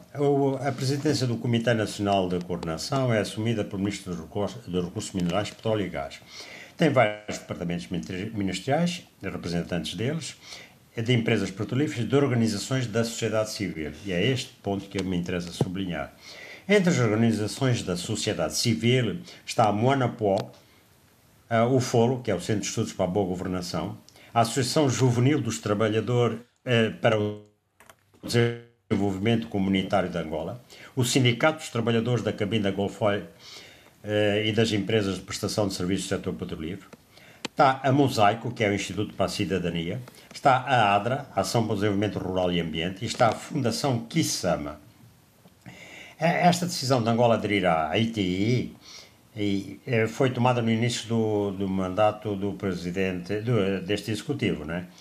E, e de, de, ele disse que é uma norma global voluntária para promover e apoiar uma melhor governança em países ricos em, em recursos, é, como eh, verifica, publicação e verificação integral dos pagamentos feitos por empresas, as receitas para os governos, etc, etc. Isto, quer dizer, receitas do petróleo para os governos isto é Angola, durante dezenas de anos não soube o que era. Bom, uh, entre outra notícia é o que o FMI aprovou a quinta revisão do programa de ajuda à Angola. Isto liberta 772 milhões de dólares. Uh, aprovou há um comunicado do FMI dizendo que a economia angolana está em transição para uma recuperação gradual de, de múltiplos choques e que a visão política das autoridades continua sã e que elas estão empenhadas no programa económico de financiamento ampliado, de, de, eh, apoio ao, ao, financiamento ampliado. É, eu lembro-me que em 2018 tinha sido assinado um acordo no valor de 3,7 mil milhões de dólares, um acordo entre o governo angolano e o FMI. E esse tempo foi aumentado para cerca de 4,5 mil milhões. Nesse aspecto, o governo angolano está em excelentes relações com o FMI. Entretanto, o governo angolano também solicitou aos parceiros soberanos a paralisação do serviço da dívida bilateral é, é, para o período de 1 de julho a 31 de dezembro de 2021. Isso irá permitir poupar até 2023 um valor de 3 mil milhões de euros, de dólares. Neste esforço, de, de, nesta, há boas notícias também, não é? Por exemplo, a, reuniu-se em 19 sessão ordinária a Comissão de Direito Internacional da União Africana, que adotou a Convenção contra a Escravatura Contemporânea, uh, que é, isso é da autoria do professor angolano e embaixador Sebastião Izata. Muito bem. E também adotou a Convenção sobre a Cooperação Judiciária da tunisina Haja Geldich. É, é, a Comissão de Direito Internacional da, da União Africana felicitou os esforços do governo angolano na luta contra a corrupção. E, porque, e, e frisou que o combate à corrupção está consagrado na Carta Africana sobre Democracia, Governo e Eleições, de 31 de janeiro de 2007. Esta carta parece que é pouco aplicada. É, na Convenção Africana contra a Corrupção, também está baseada na Convenção Africana contra a Corrupção de 9 de outubro de 2003 ainda. É, são uma quantidade de documentos antigos precisavam de realmente. Alguma atualização, se calhar. É, sim, não, não, pelo menos a atualização na prática, quer dizer, a aplicação na prática é melhor. Aplicabilidade. E isto faz parte da Agenda eh, 2063 da União Africana. Nestas confusões todas, até ver Record, vocês lembram-se que eh, a Igreja Universal do Reino de Deus em Angola entrou em conflito, os, os, os bispos eh, brasileiros foram expulsos, a Igreja Universal do Reino de Deus e até, até a, a, poderosa TV Record, tem o, o influente bispo, o Sr. Edir Macedo, que é dono de, de tudo, quanto, tudo mais quanto é, e é, é, é, está no a Record, a, a Igreja Universal de a Iurde está no, em grande conflito com as autoridades de Angola. E então um comentador político, Augusto Nunes, acusou a primeira-dama angolana, Ana Dias Lourenço, de ter adquirido uma fortuna com negócios ilícitos envolvendo a empresa, Orion, etc. Isso provocou reações e o escritório de advogados que defende os interesses da Igreja Universal da TV Record em Angola, esse escritório diz que não, não, vai, não quer mais representar os interesses da, dessa, da Iurda. Record. Tá Boa notícia, também é 154 milhões Pronto. de euros para a construção e apetrechamento de hospitais. Hein? São em quatro Malange, hospitais. Em Benguela, Malange e Lunda Norte. 50 milhões para cada um. E, e, e são as boas notícias. Mais notícias é o, o, a, a, o crime à solta, não é? é? Um homem foi assassinado e sete pessoas foram feitas reféns na, na, há dias. Ok. Porque o que Muito é que bem. foi? Elas elas eh, assaltaram, foram, eh, tomaram um táxi chamado vulgo quadradinho, né, que na rota São Paulo, Vila do Cocoaco. Quando entraram, é, quatro pessoas que entraram lá dentro estavam outros passageiros, não, eles suspeitaram, não suspeitaram nada, parecia um táxi normal. Ao chegar à ponta azul de Cocoaco, diz uma, uma, eh, uma das, das vítimas, nos receberam tudo, as pastas e os telemóveis. Bom, e então houve um que te, não quis dar o seu telemóvel e então ele foi assassinado, foi esfaqueado com uma faca de cozinha. Credo, Adolfo, coisa. Dar, chegaram à frente, diz, diz o, o cobrador, o motorista para o cobrador, atira o corpo. Ou então quando elas. Muito bem. Está, está, uma, está uma, uma descrição ao pormenor. Um morto e sete feridos num táxi falso. Muito bem.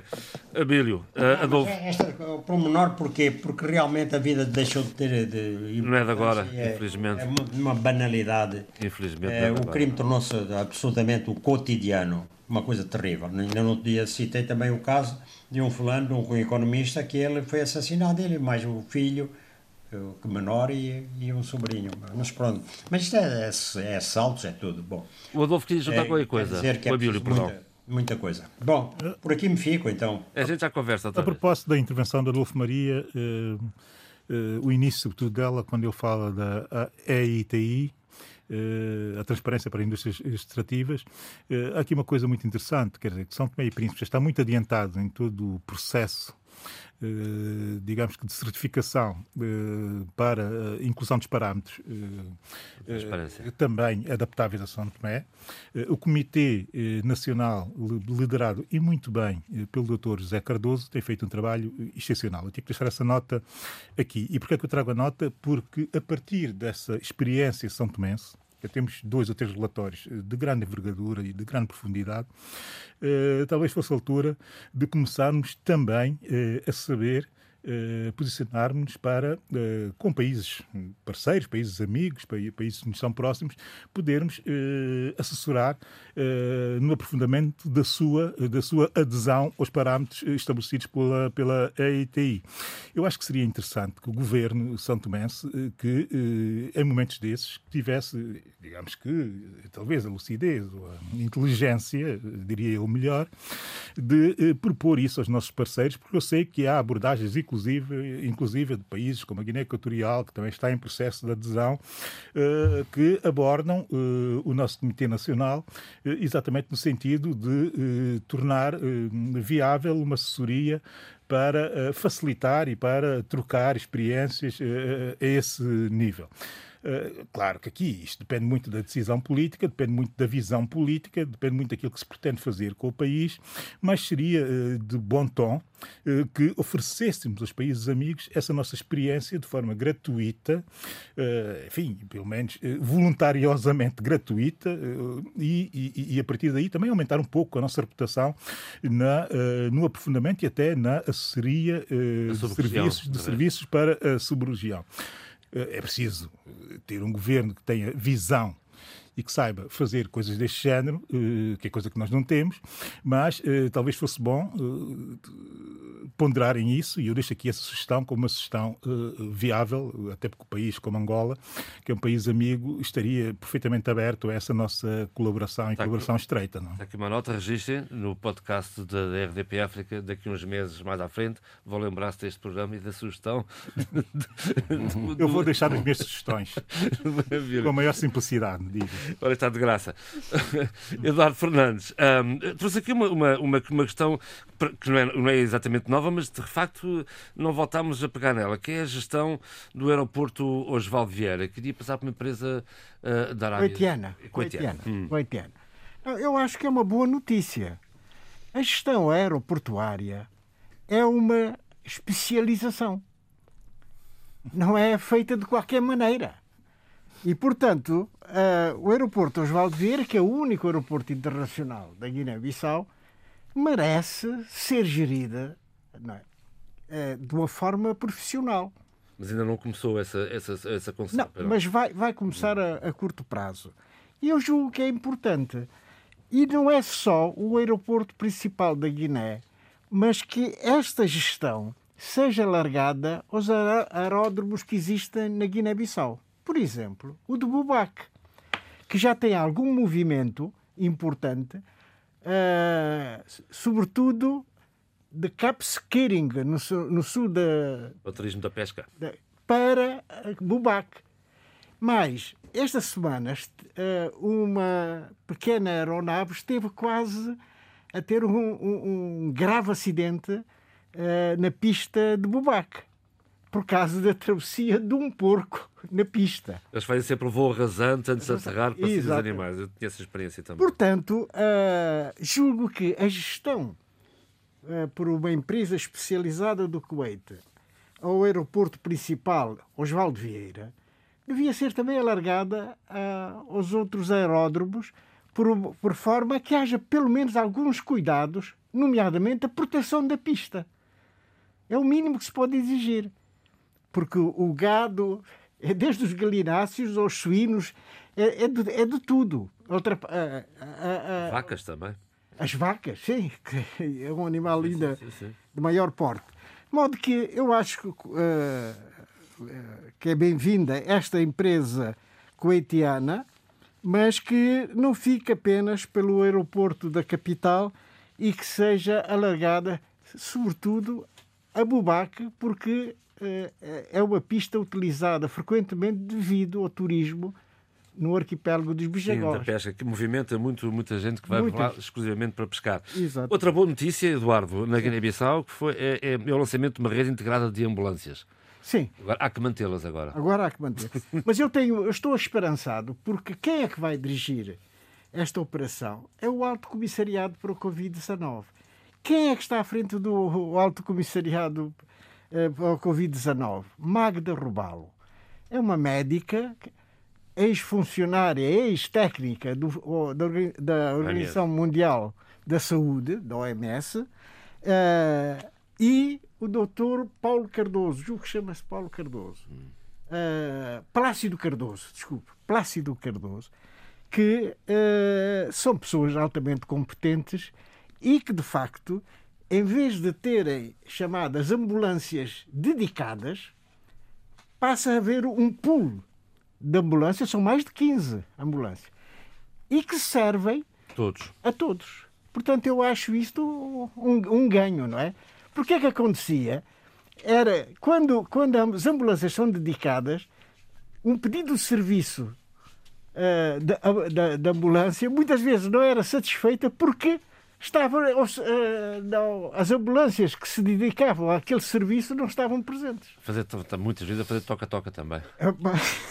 Algumas vezes. Não, não, é, não é novidade. Não é novidade. Não é novidade. Exata, exatamente. Portanto, essa, essa é a questão. Mas permita-me, é já que estou a falar ao, João Pereira da Silva, eu gostaria de, de, de abordar uma questão. Faz favor. Parece um fé de ver, mas não, não é assim tanto a Nigéria muda de nome. Hum, ora bem. Bom, e porquê que muda de nome a Nigéria? Porque a designação Nigéria tem uma conotação que não é muito apropriada.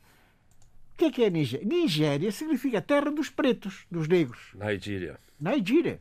Mas, e, portanto, mas não são pretos? Não são negros? Mas, não, mas... mas é uma atribuição de fora em, para em qual sentido? É, Depende. É uma atribuição de fora Por para exemplo, dentro. em brasileiro, preto não tem Sim. conotação negativa. Eh, é exatamente o que nós, por orgulho, dizemos em português negro. O que tem. Bom, calma aí. Pode ser que seja no sentido anglo-saxónico, de nigger. Pois de niga, nesse sentido. Mas, mas, quer dizer, porquê é que as pessoas não admitem a sua raça? Sim, mas... A não ser que se diga com objetivos de, insultuosos. Não, mas aqui é mais do que a designação. Exatamente. Ah. Estamos a falar de algo muito mais profundo que a designação. Vamos lá então. É. Então o Níger também vai mudar, não é? Não, não. Isto é, Estou a falar da Nigéria. Estou a falar da Nigéria. A Nigéria vai passar a chamar-se United African Republic.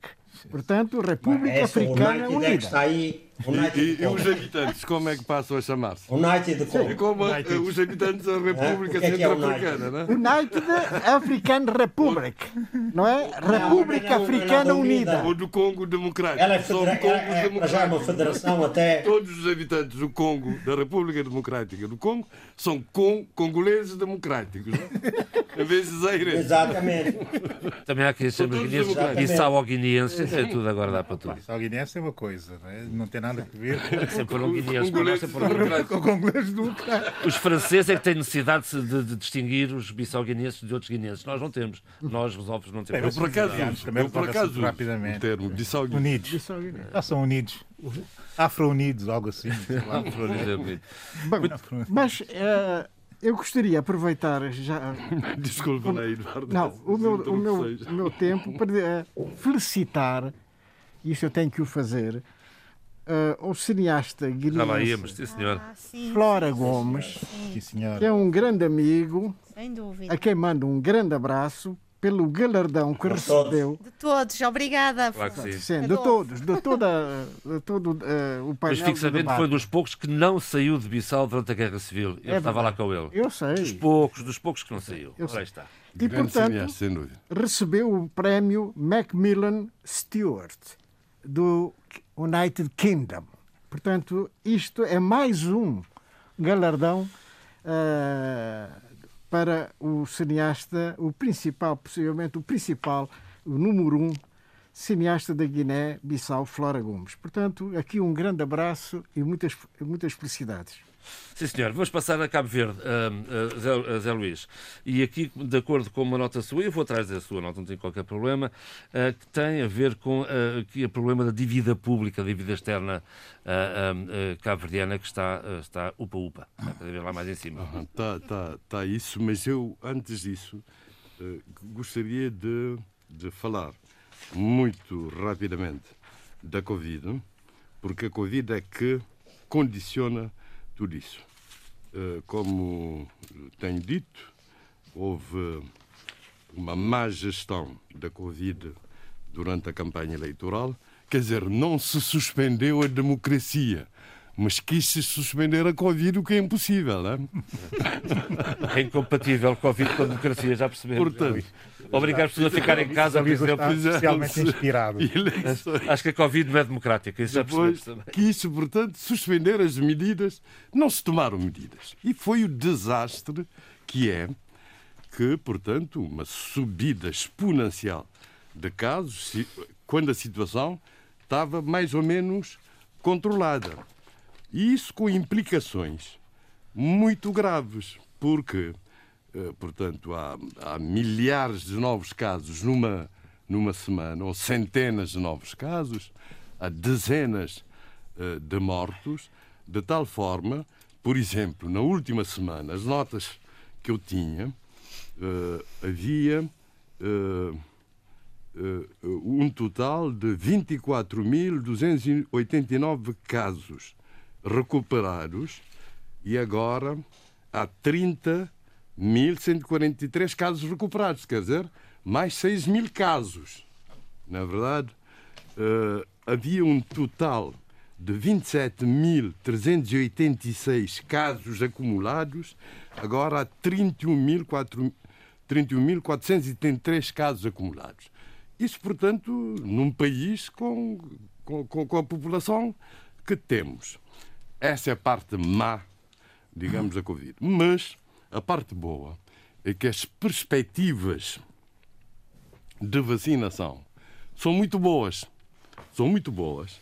Eu até achei estranho quando, eh, durante os debates da campanha, se tinha perspectivado que só se ia eh, imunizar 70% da população em 2000, Até, até agosto. Eh, não, em 2024 na altura. Eu achei estranhíssimo. Quer dizer, como é que em tempo de pré-campanha e campanha eleitoral o governo diz isso, o primeiro-ministro? Mas depois mudou-se de discurso porque todo mundo achou aquilo quase eh, pouco otimista.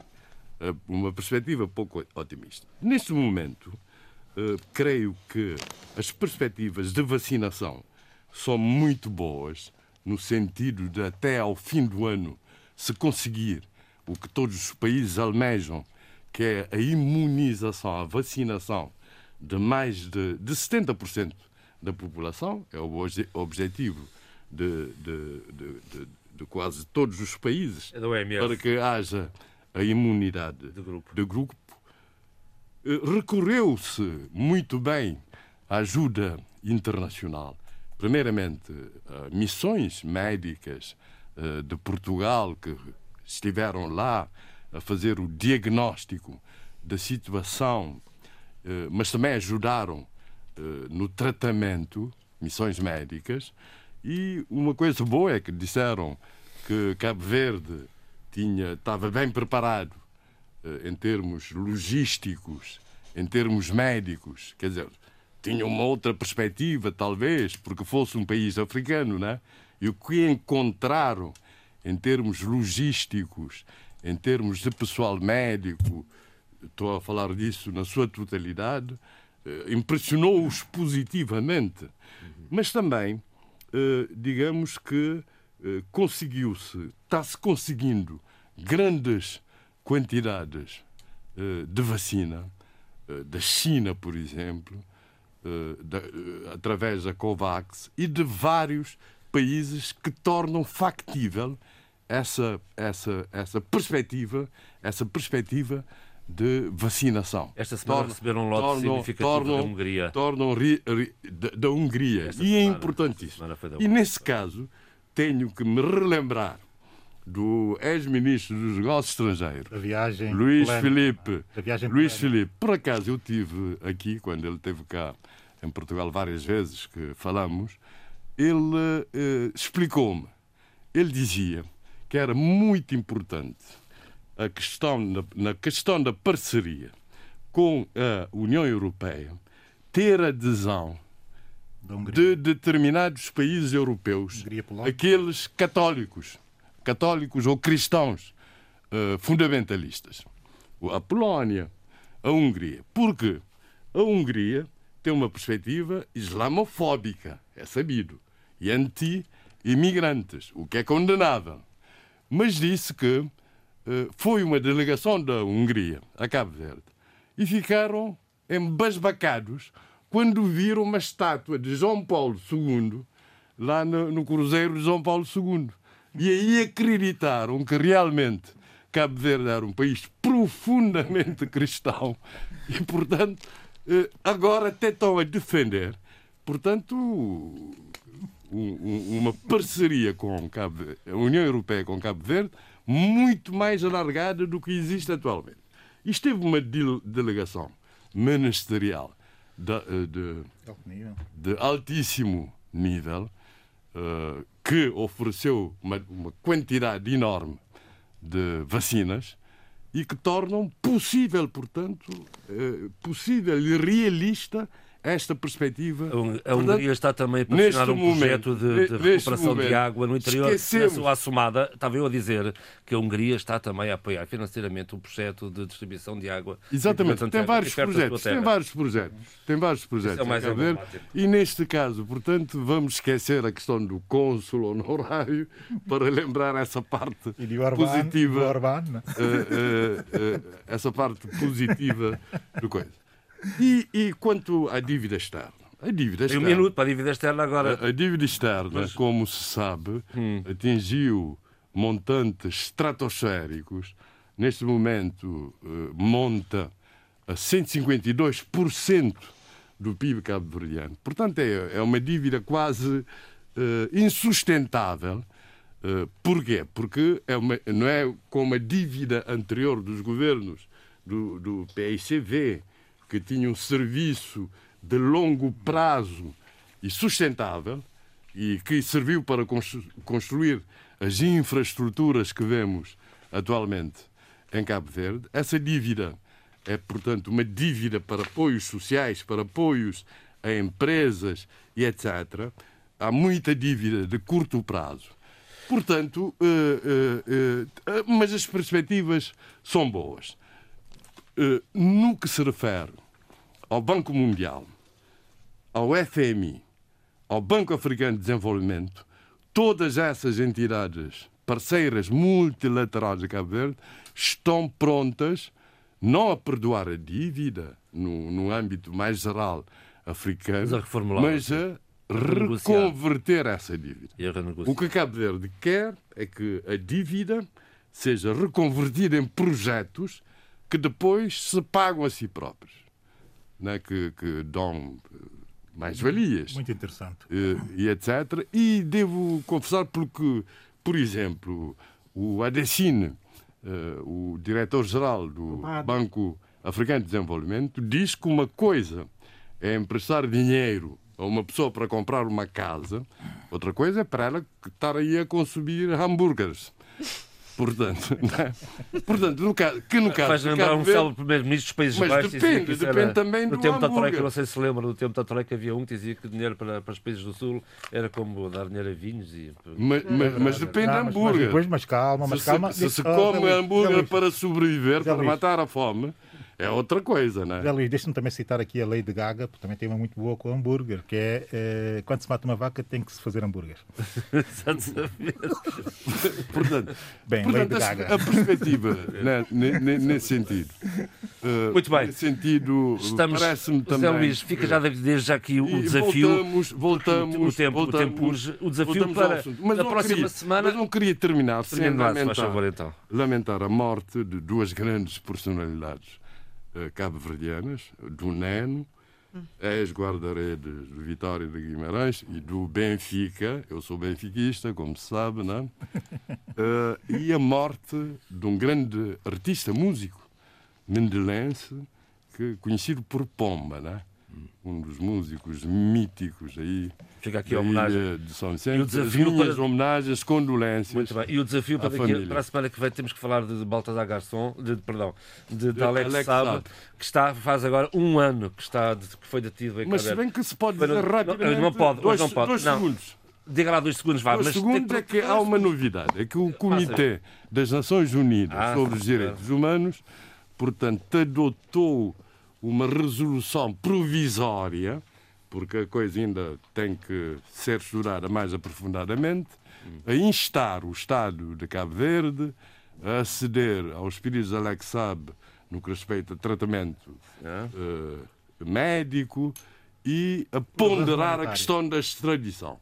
Mas, como sabe, a questão está pendente está pendente Tribunal no Tribunal Constitucional, Muito mas bem. vou retomar o assunto À semana que porque vem, há um artigo muito interessante do Geraldo Almeida, Sim, um dos advogado, advogados, advogado. traz uma questão Parte, de parte interessada fundo, neste processo. de fundo Fica prometido para a questão. semana. Adolfo, temos oito minutos para acabar o programa. Adolfo, outra vez? Ai, meu Deus. É Abílio, desculpa. Então, Abílio.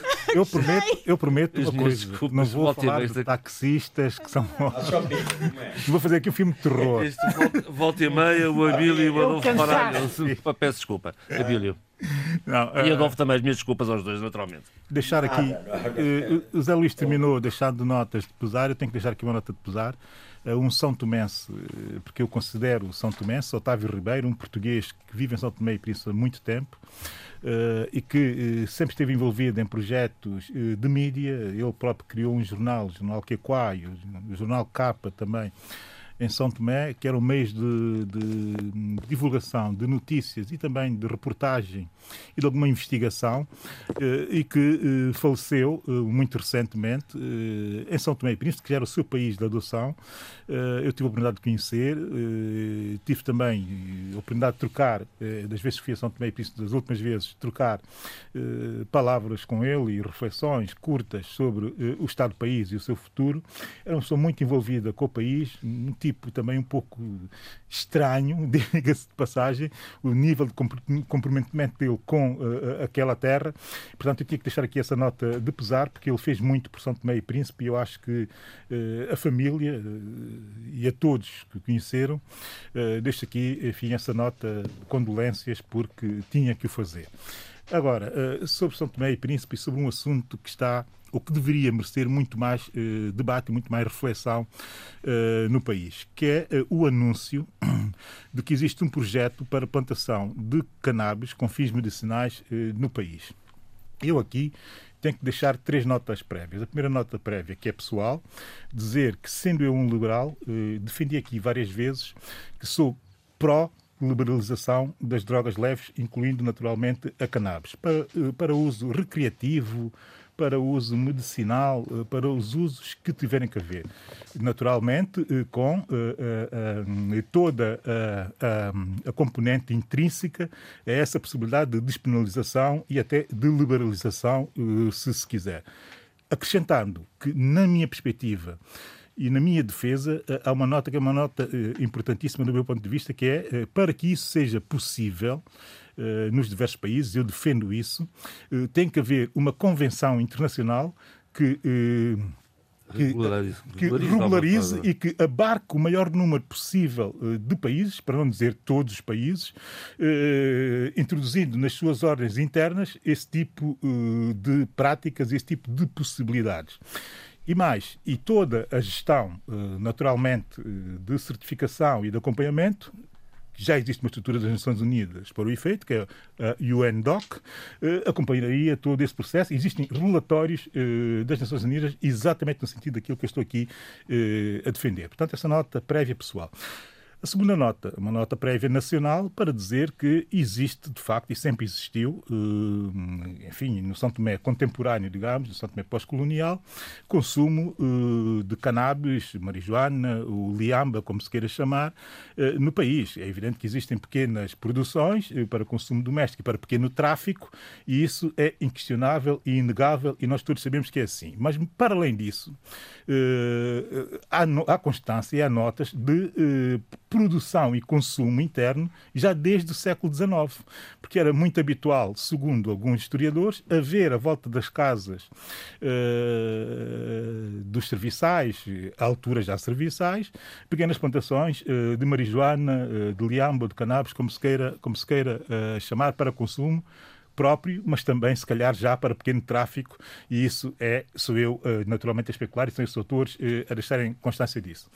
E depois existe aqui uma terceira nota prévia, que é o seguinte: efetivamente, a cannabis hoje está em alta enquanto commodity, enquanto matéria, matérias-primas para a indústria, para a indústria farmacêutica farmacêutica, mas também eh, como uh, para consumo recreativo, como está acontecendo nos Estados Unidos, Canadá e em muitos países desenvolvidos. Em Portugal está em debate na Assembleia da República. Duas e em Portugal uh, está em debate na Assembleia da República. Agora, o específico uh, do caso São Tomé, convém, antes de avançarmos, e essa é outra, a terceira nota prévia, é olhar para países com a nossa dimensão, ou territórios com a nossa dimensão, o que é que estão a fazer a esse nível, que é para nós nos adaptarmos a essa, a essa, a essa situação.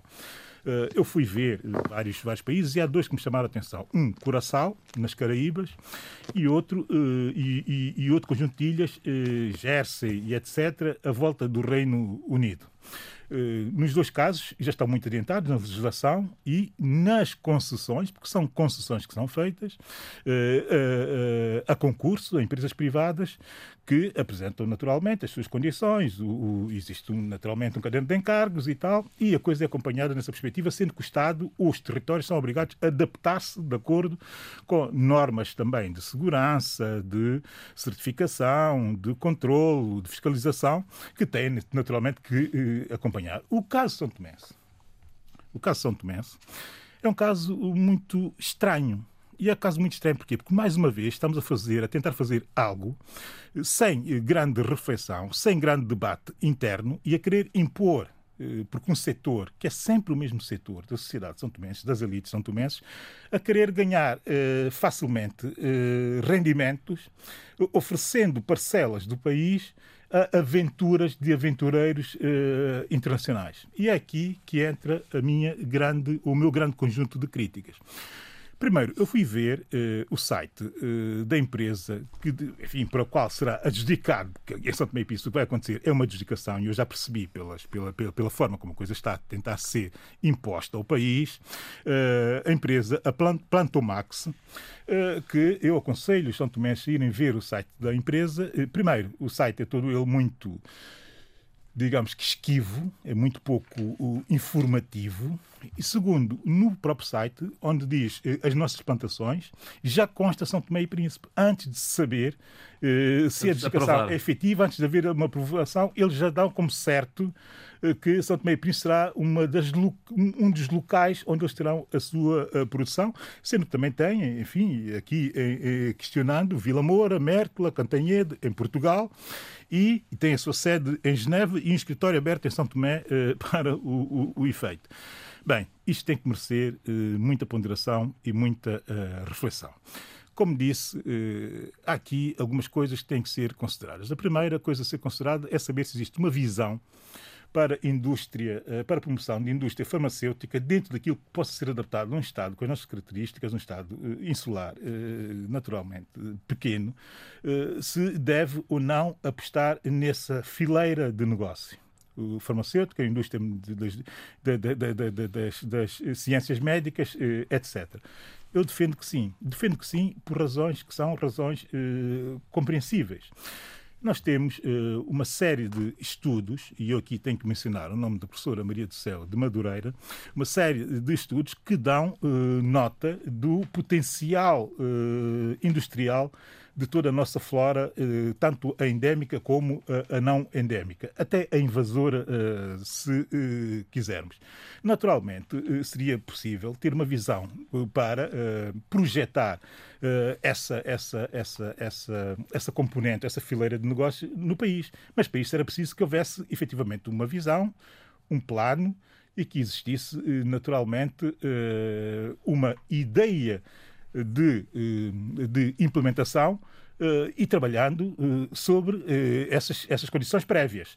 Como não existem, o que nós estamos a fazer, uma vez mais, é improvisar.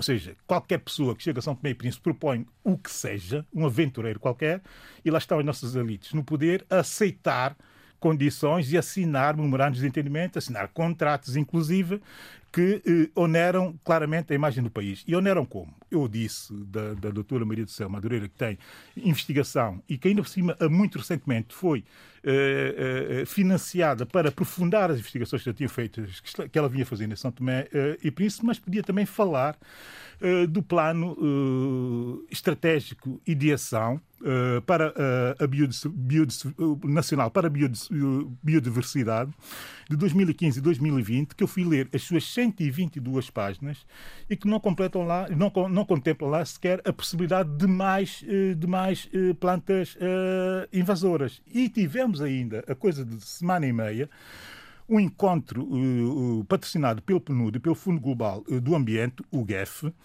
exatamente sobre a biodiversidade em São Tomé uh, e Príncipe, e que o PNUD e o GEF vão, uma vez mais, financiar em 4 milhões um novo ciclo de proteção ambiental para São Tomé e Príncipe. E o que se diz, dito pela representante uh, residente do PNUD na ilha, uh, a doutora Catarina uh, Vaviernia. Espero, minha cara uh, Cássia, ter dito bem o teu nome, ter dito bem o teu nome, e ela faz ali uma declaração, que é uma declaração que consta desse plano e dessa estratégia de, de, de, nacional de biodiversidade, que é curioso e que deve merecer alguma reflexão antes de ponderarmos avançar para projetos deste género, que é o seguinte. eu cito: os ecossistemas florestais de São Tomé e Príncipe estão sob pressão de várias ameaças, especialmente a construção de infraestruturas, uma delas, empreendimentos agrícolas de grande extensão, que é o que vai ser exigido com essa plantação de cannabis no país, prática de pequena agricultura familiar e até exploração sustentável de produtos florestais não linhosos. Isto tudo são riscos que o país corre e que agridem a nossa a, a biodiversidade. Portanto, temos que refletir sobre isso, mas temos que fazer uma reflexão também humana. E aqui termino. Uh, ouvimos uh, nos últimos 10, 15 dias o Ministro da Saúde dizer taxativamente que temos um problema de consumo uh, de narcóticos no país e que isto onera e, e pesa muito sobre o Sistema Nacional de Saúde. Ouvimos gente com responsabilidade no Instituto das Drogas e das Adições da São Tomé e Príncipe dizer exatamente o mesmo num momento em que o país anuncia que está a negociar essa concessão para a produção da cannabis isto são sinais de que há pessoas atentas e que não estão propriamente de acordo com a forma como está a acontecer. Entretanto, para além desses riscos humanos, existe um risco estrutural de segurança, porque para avançar com projetos deste género, a segurança, o controle e a fiscalização são absolutamente essenciais. O mesmo país, São Tomé e Príncipe, que ainda este ano tem estado a discutir na Assembleia Nacional, eh, com grande ênfase, eh, o roubo exatamente isso, a prática endémica, sistemática, entranhada uh, do roubo da produção agrícola uh, no país e como combatê-lo, uh, sobretudo usando uma nova legislação específica para a proteção desse, desse, desse, dessa prática, dessa má prática, essa prática criminosa, é o mesmo país que quer efetivamente avançar para um projeto de produção de cannabis, quando nós sabemos que o roubo eh, agrícola é efetivamente endémico e muito fácil de fazer em São Tomé e Príncipe. Logo, bem, dito isto, chegou a altura de nós uh, debatermos abertamente, uh, e eu proponho até que vá, porque nós estamos num ciclo eleitoral, uh, no próximo ano temos umas eleições, que se avance com a possibilidade, pela primeira vez, num referendo, eh, sobre matéria que é uma matéria que tem essas componentes. Muito bem, vamos às propostas da semana. Sheila, rapidamente, por favor. Uh, rapidamente. Uh, depois de ter lido o brilhante e magistral Julian Barnes, O Homem de Casaco Vermelho, é realmente fantástico. É um gênio, não é? é, um, é eu acho que é o apogeu literário dele. Uh, chama a atenção para o livro Os Altruístas de Andrew Ridker, uh, um excelente, uma excelente hum, uma leitura uh, quase sociológica de uma família norte-americana, muito bem ligado com toda trans, uh, tra, com uma visão transversal de tudo o que se passa nos Estados Unidos, a, a, queda das torres gêmeas, a questão económica. Temos que avançar, Sara, por favor. pronto. Hum, Entretanto, também saiu em quatro volumes, e aqui um, acho que é um, uma coleção que vou comprar sem dúvida, uh, coordenados por Maria Paula Diogo e Ana Simões, pela Tinta da China, uh, Ciência, Tecnologia e Medicina na Construção de Portugal. Eduardo, lembrei-me de si, do seu. Do seu um, do seu irmão. Eu vou comprar porque uh, estes são quatro, são quatro volumes que estão datados, isto é, uh, há um que é o início do século passado, há o, o terceiro volume é sobre a, a experiência colonial, de civilizacional, e como esta experiência nas colónias uh, está relacionada com a nossa visão e com a nossa transmissão de conhecimento através da ciência, da tecnologia e como a medicina vem beber muito das nossas muito bem, do mundo e coloniais. Muito obrigado. Eduardo, já agora falamos no, no seu irmão, faça favor.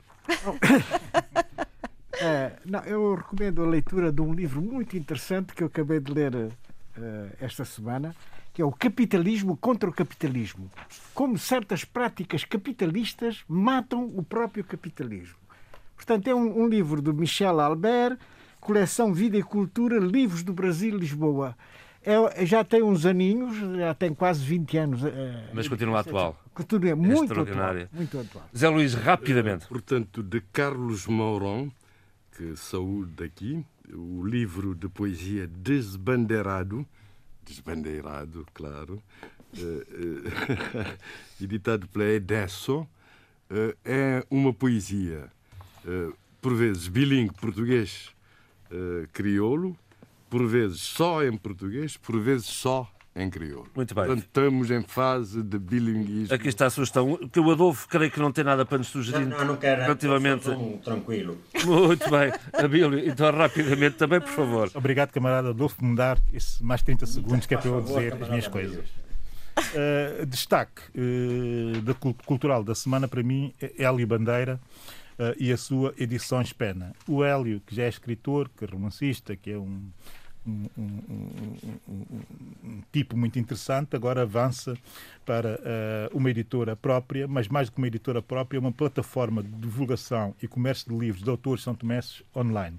O país precisava mesmo disso, porque há muito livro de São Tomé a ser escrito em diversas pois partes é. do mundo e não existe um um espaço específico para encontrá-los e poder adquiri-los. Então, qual é? Repete, por favor. Uh, Edições Pena já tem uh, o site online O seu promotor é uh, o Hélio Bandeira, uh, o escritor uh, conhecido São Tomé.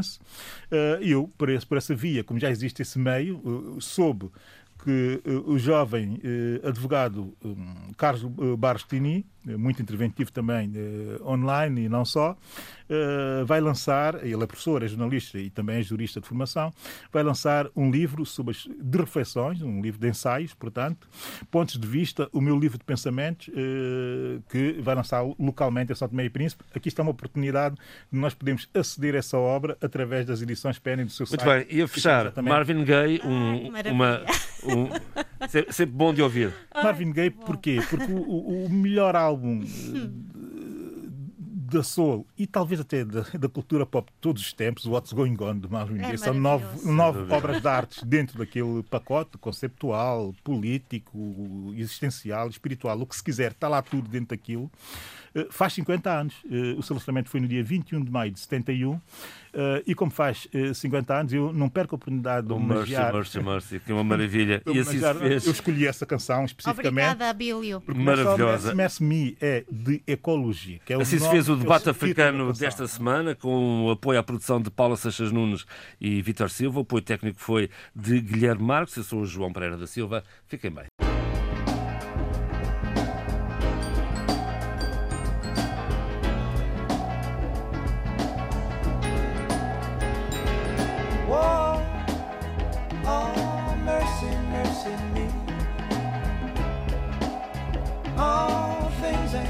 they used to be now, now.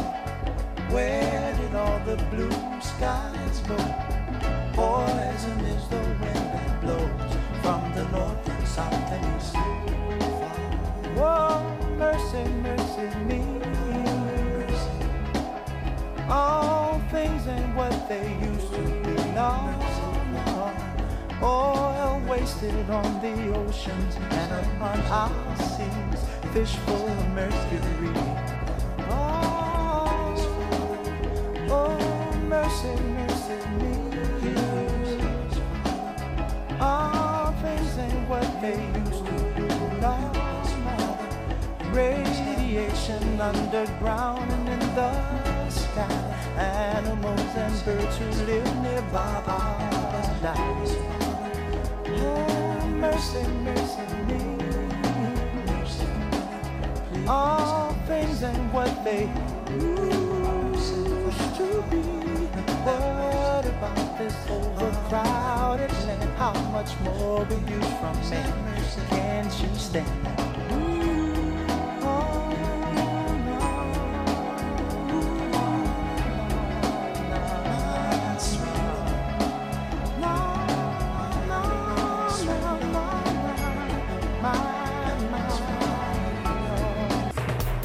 Debate Africano. Cinco vozes. Cinco países. A análise dos principais assuntos da semana. Na IRDP África.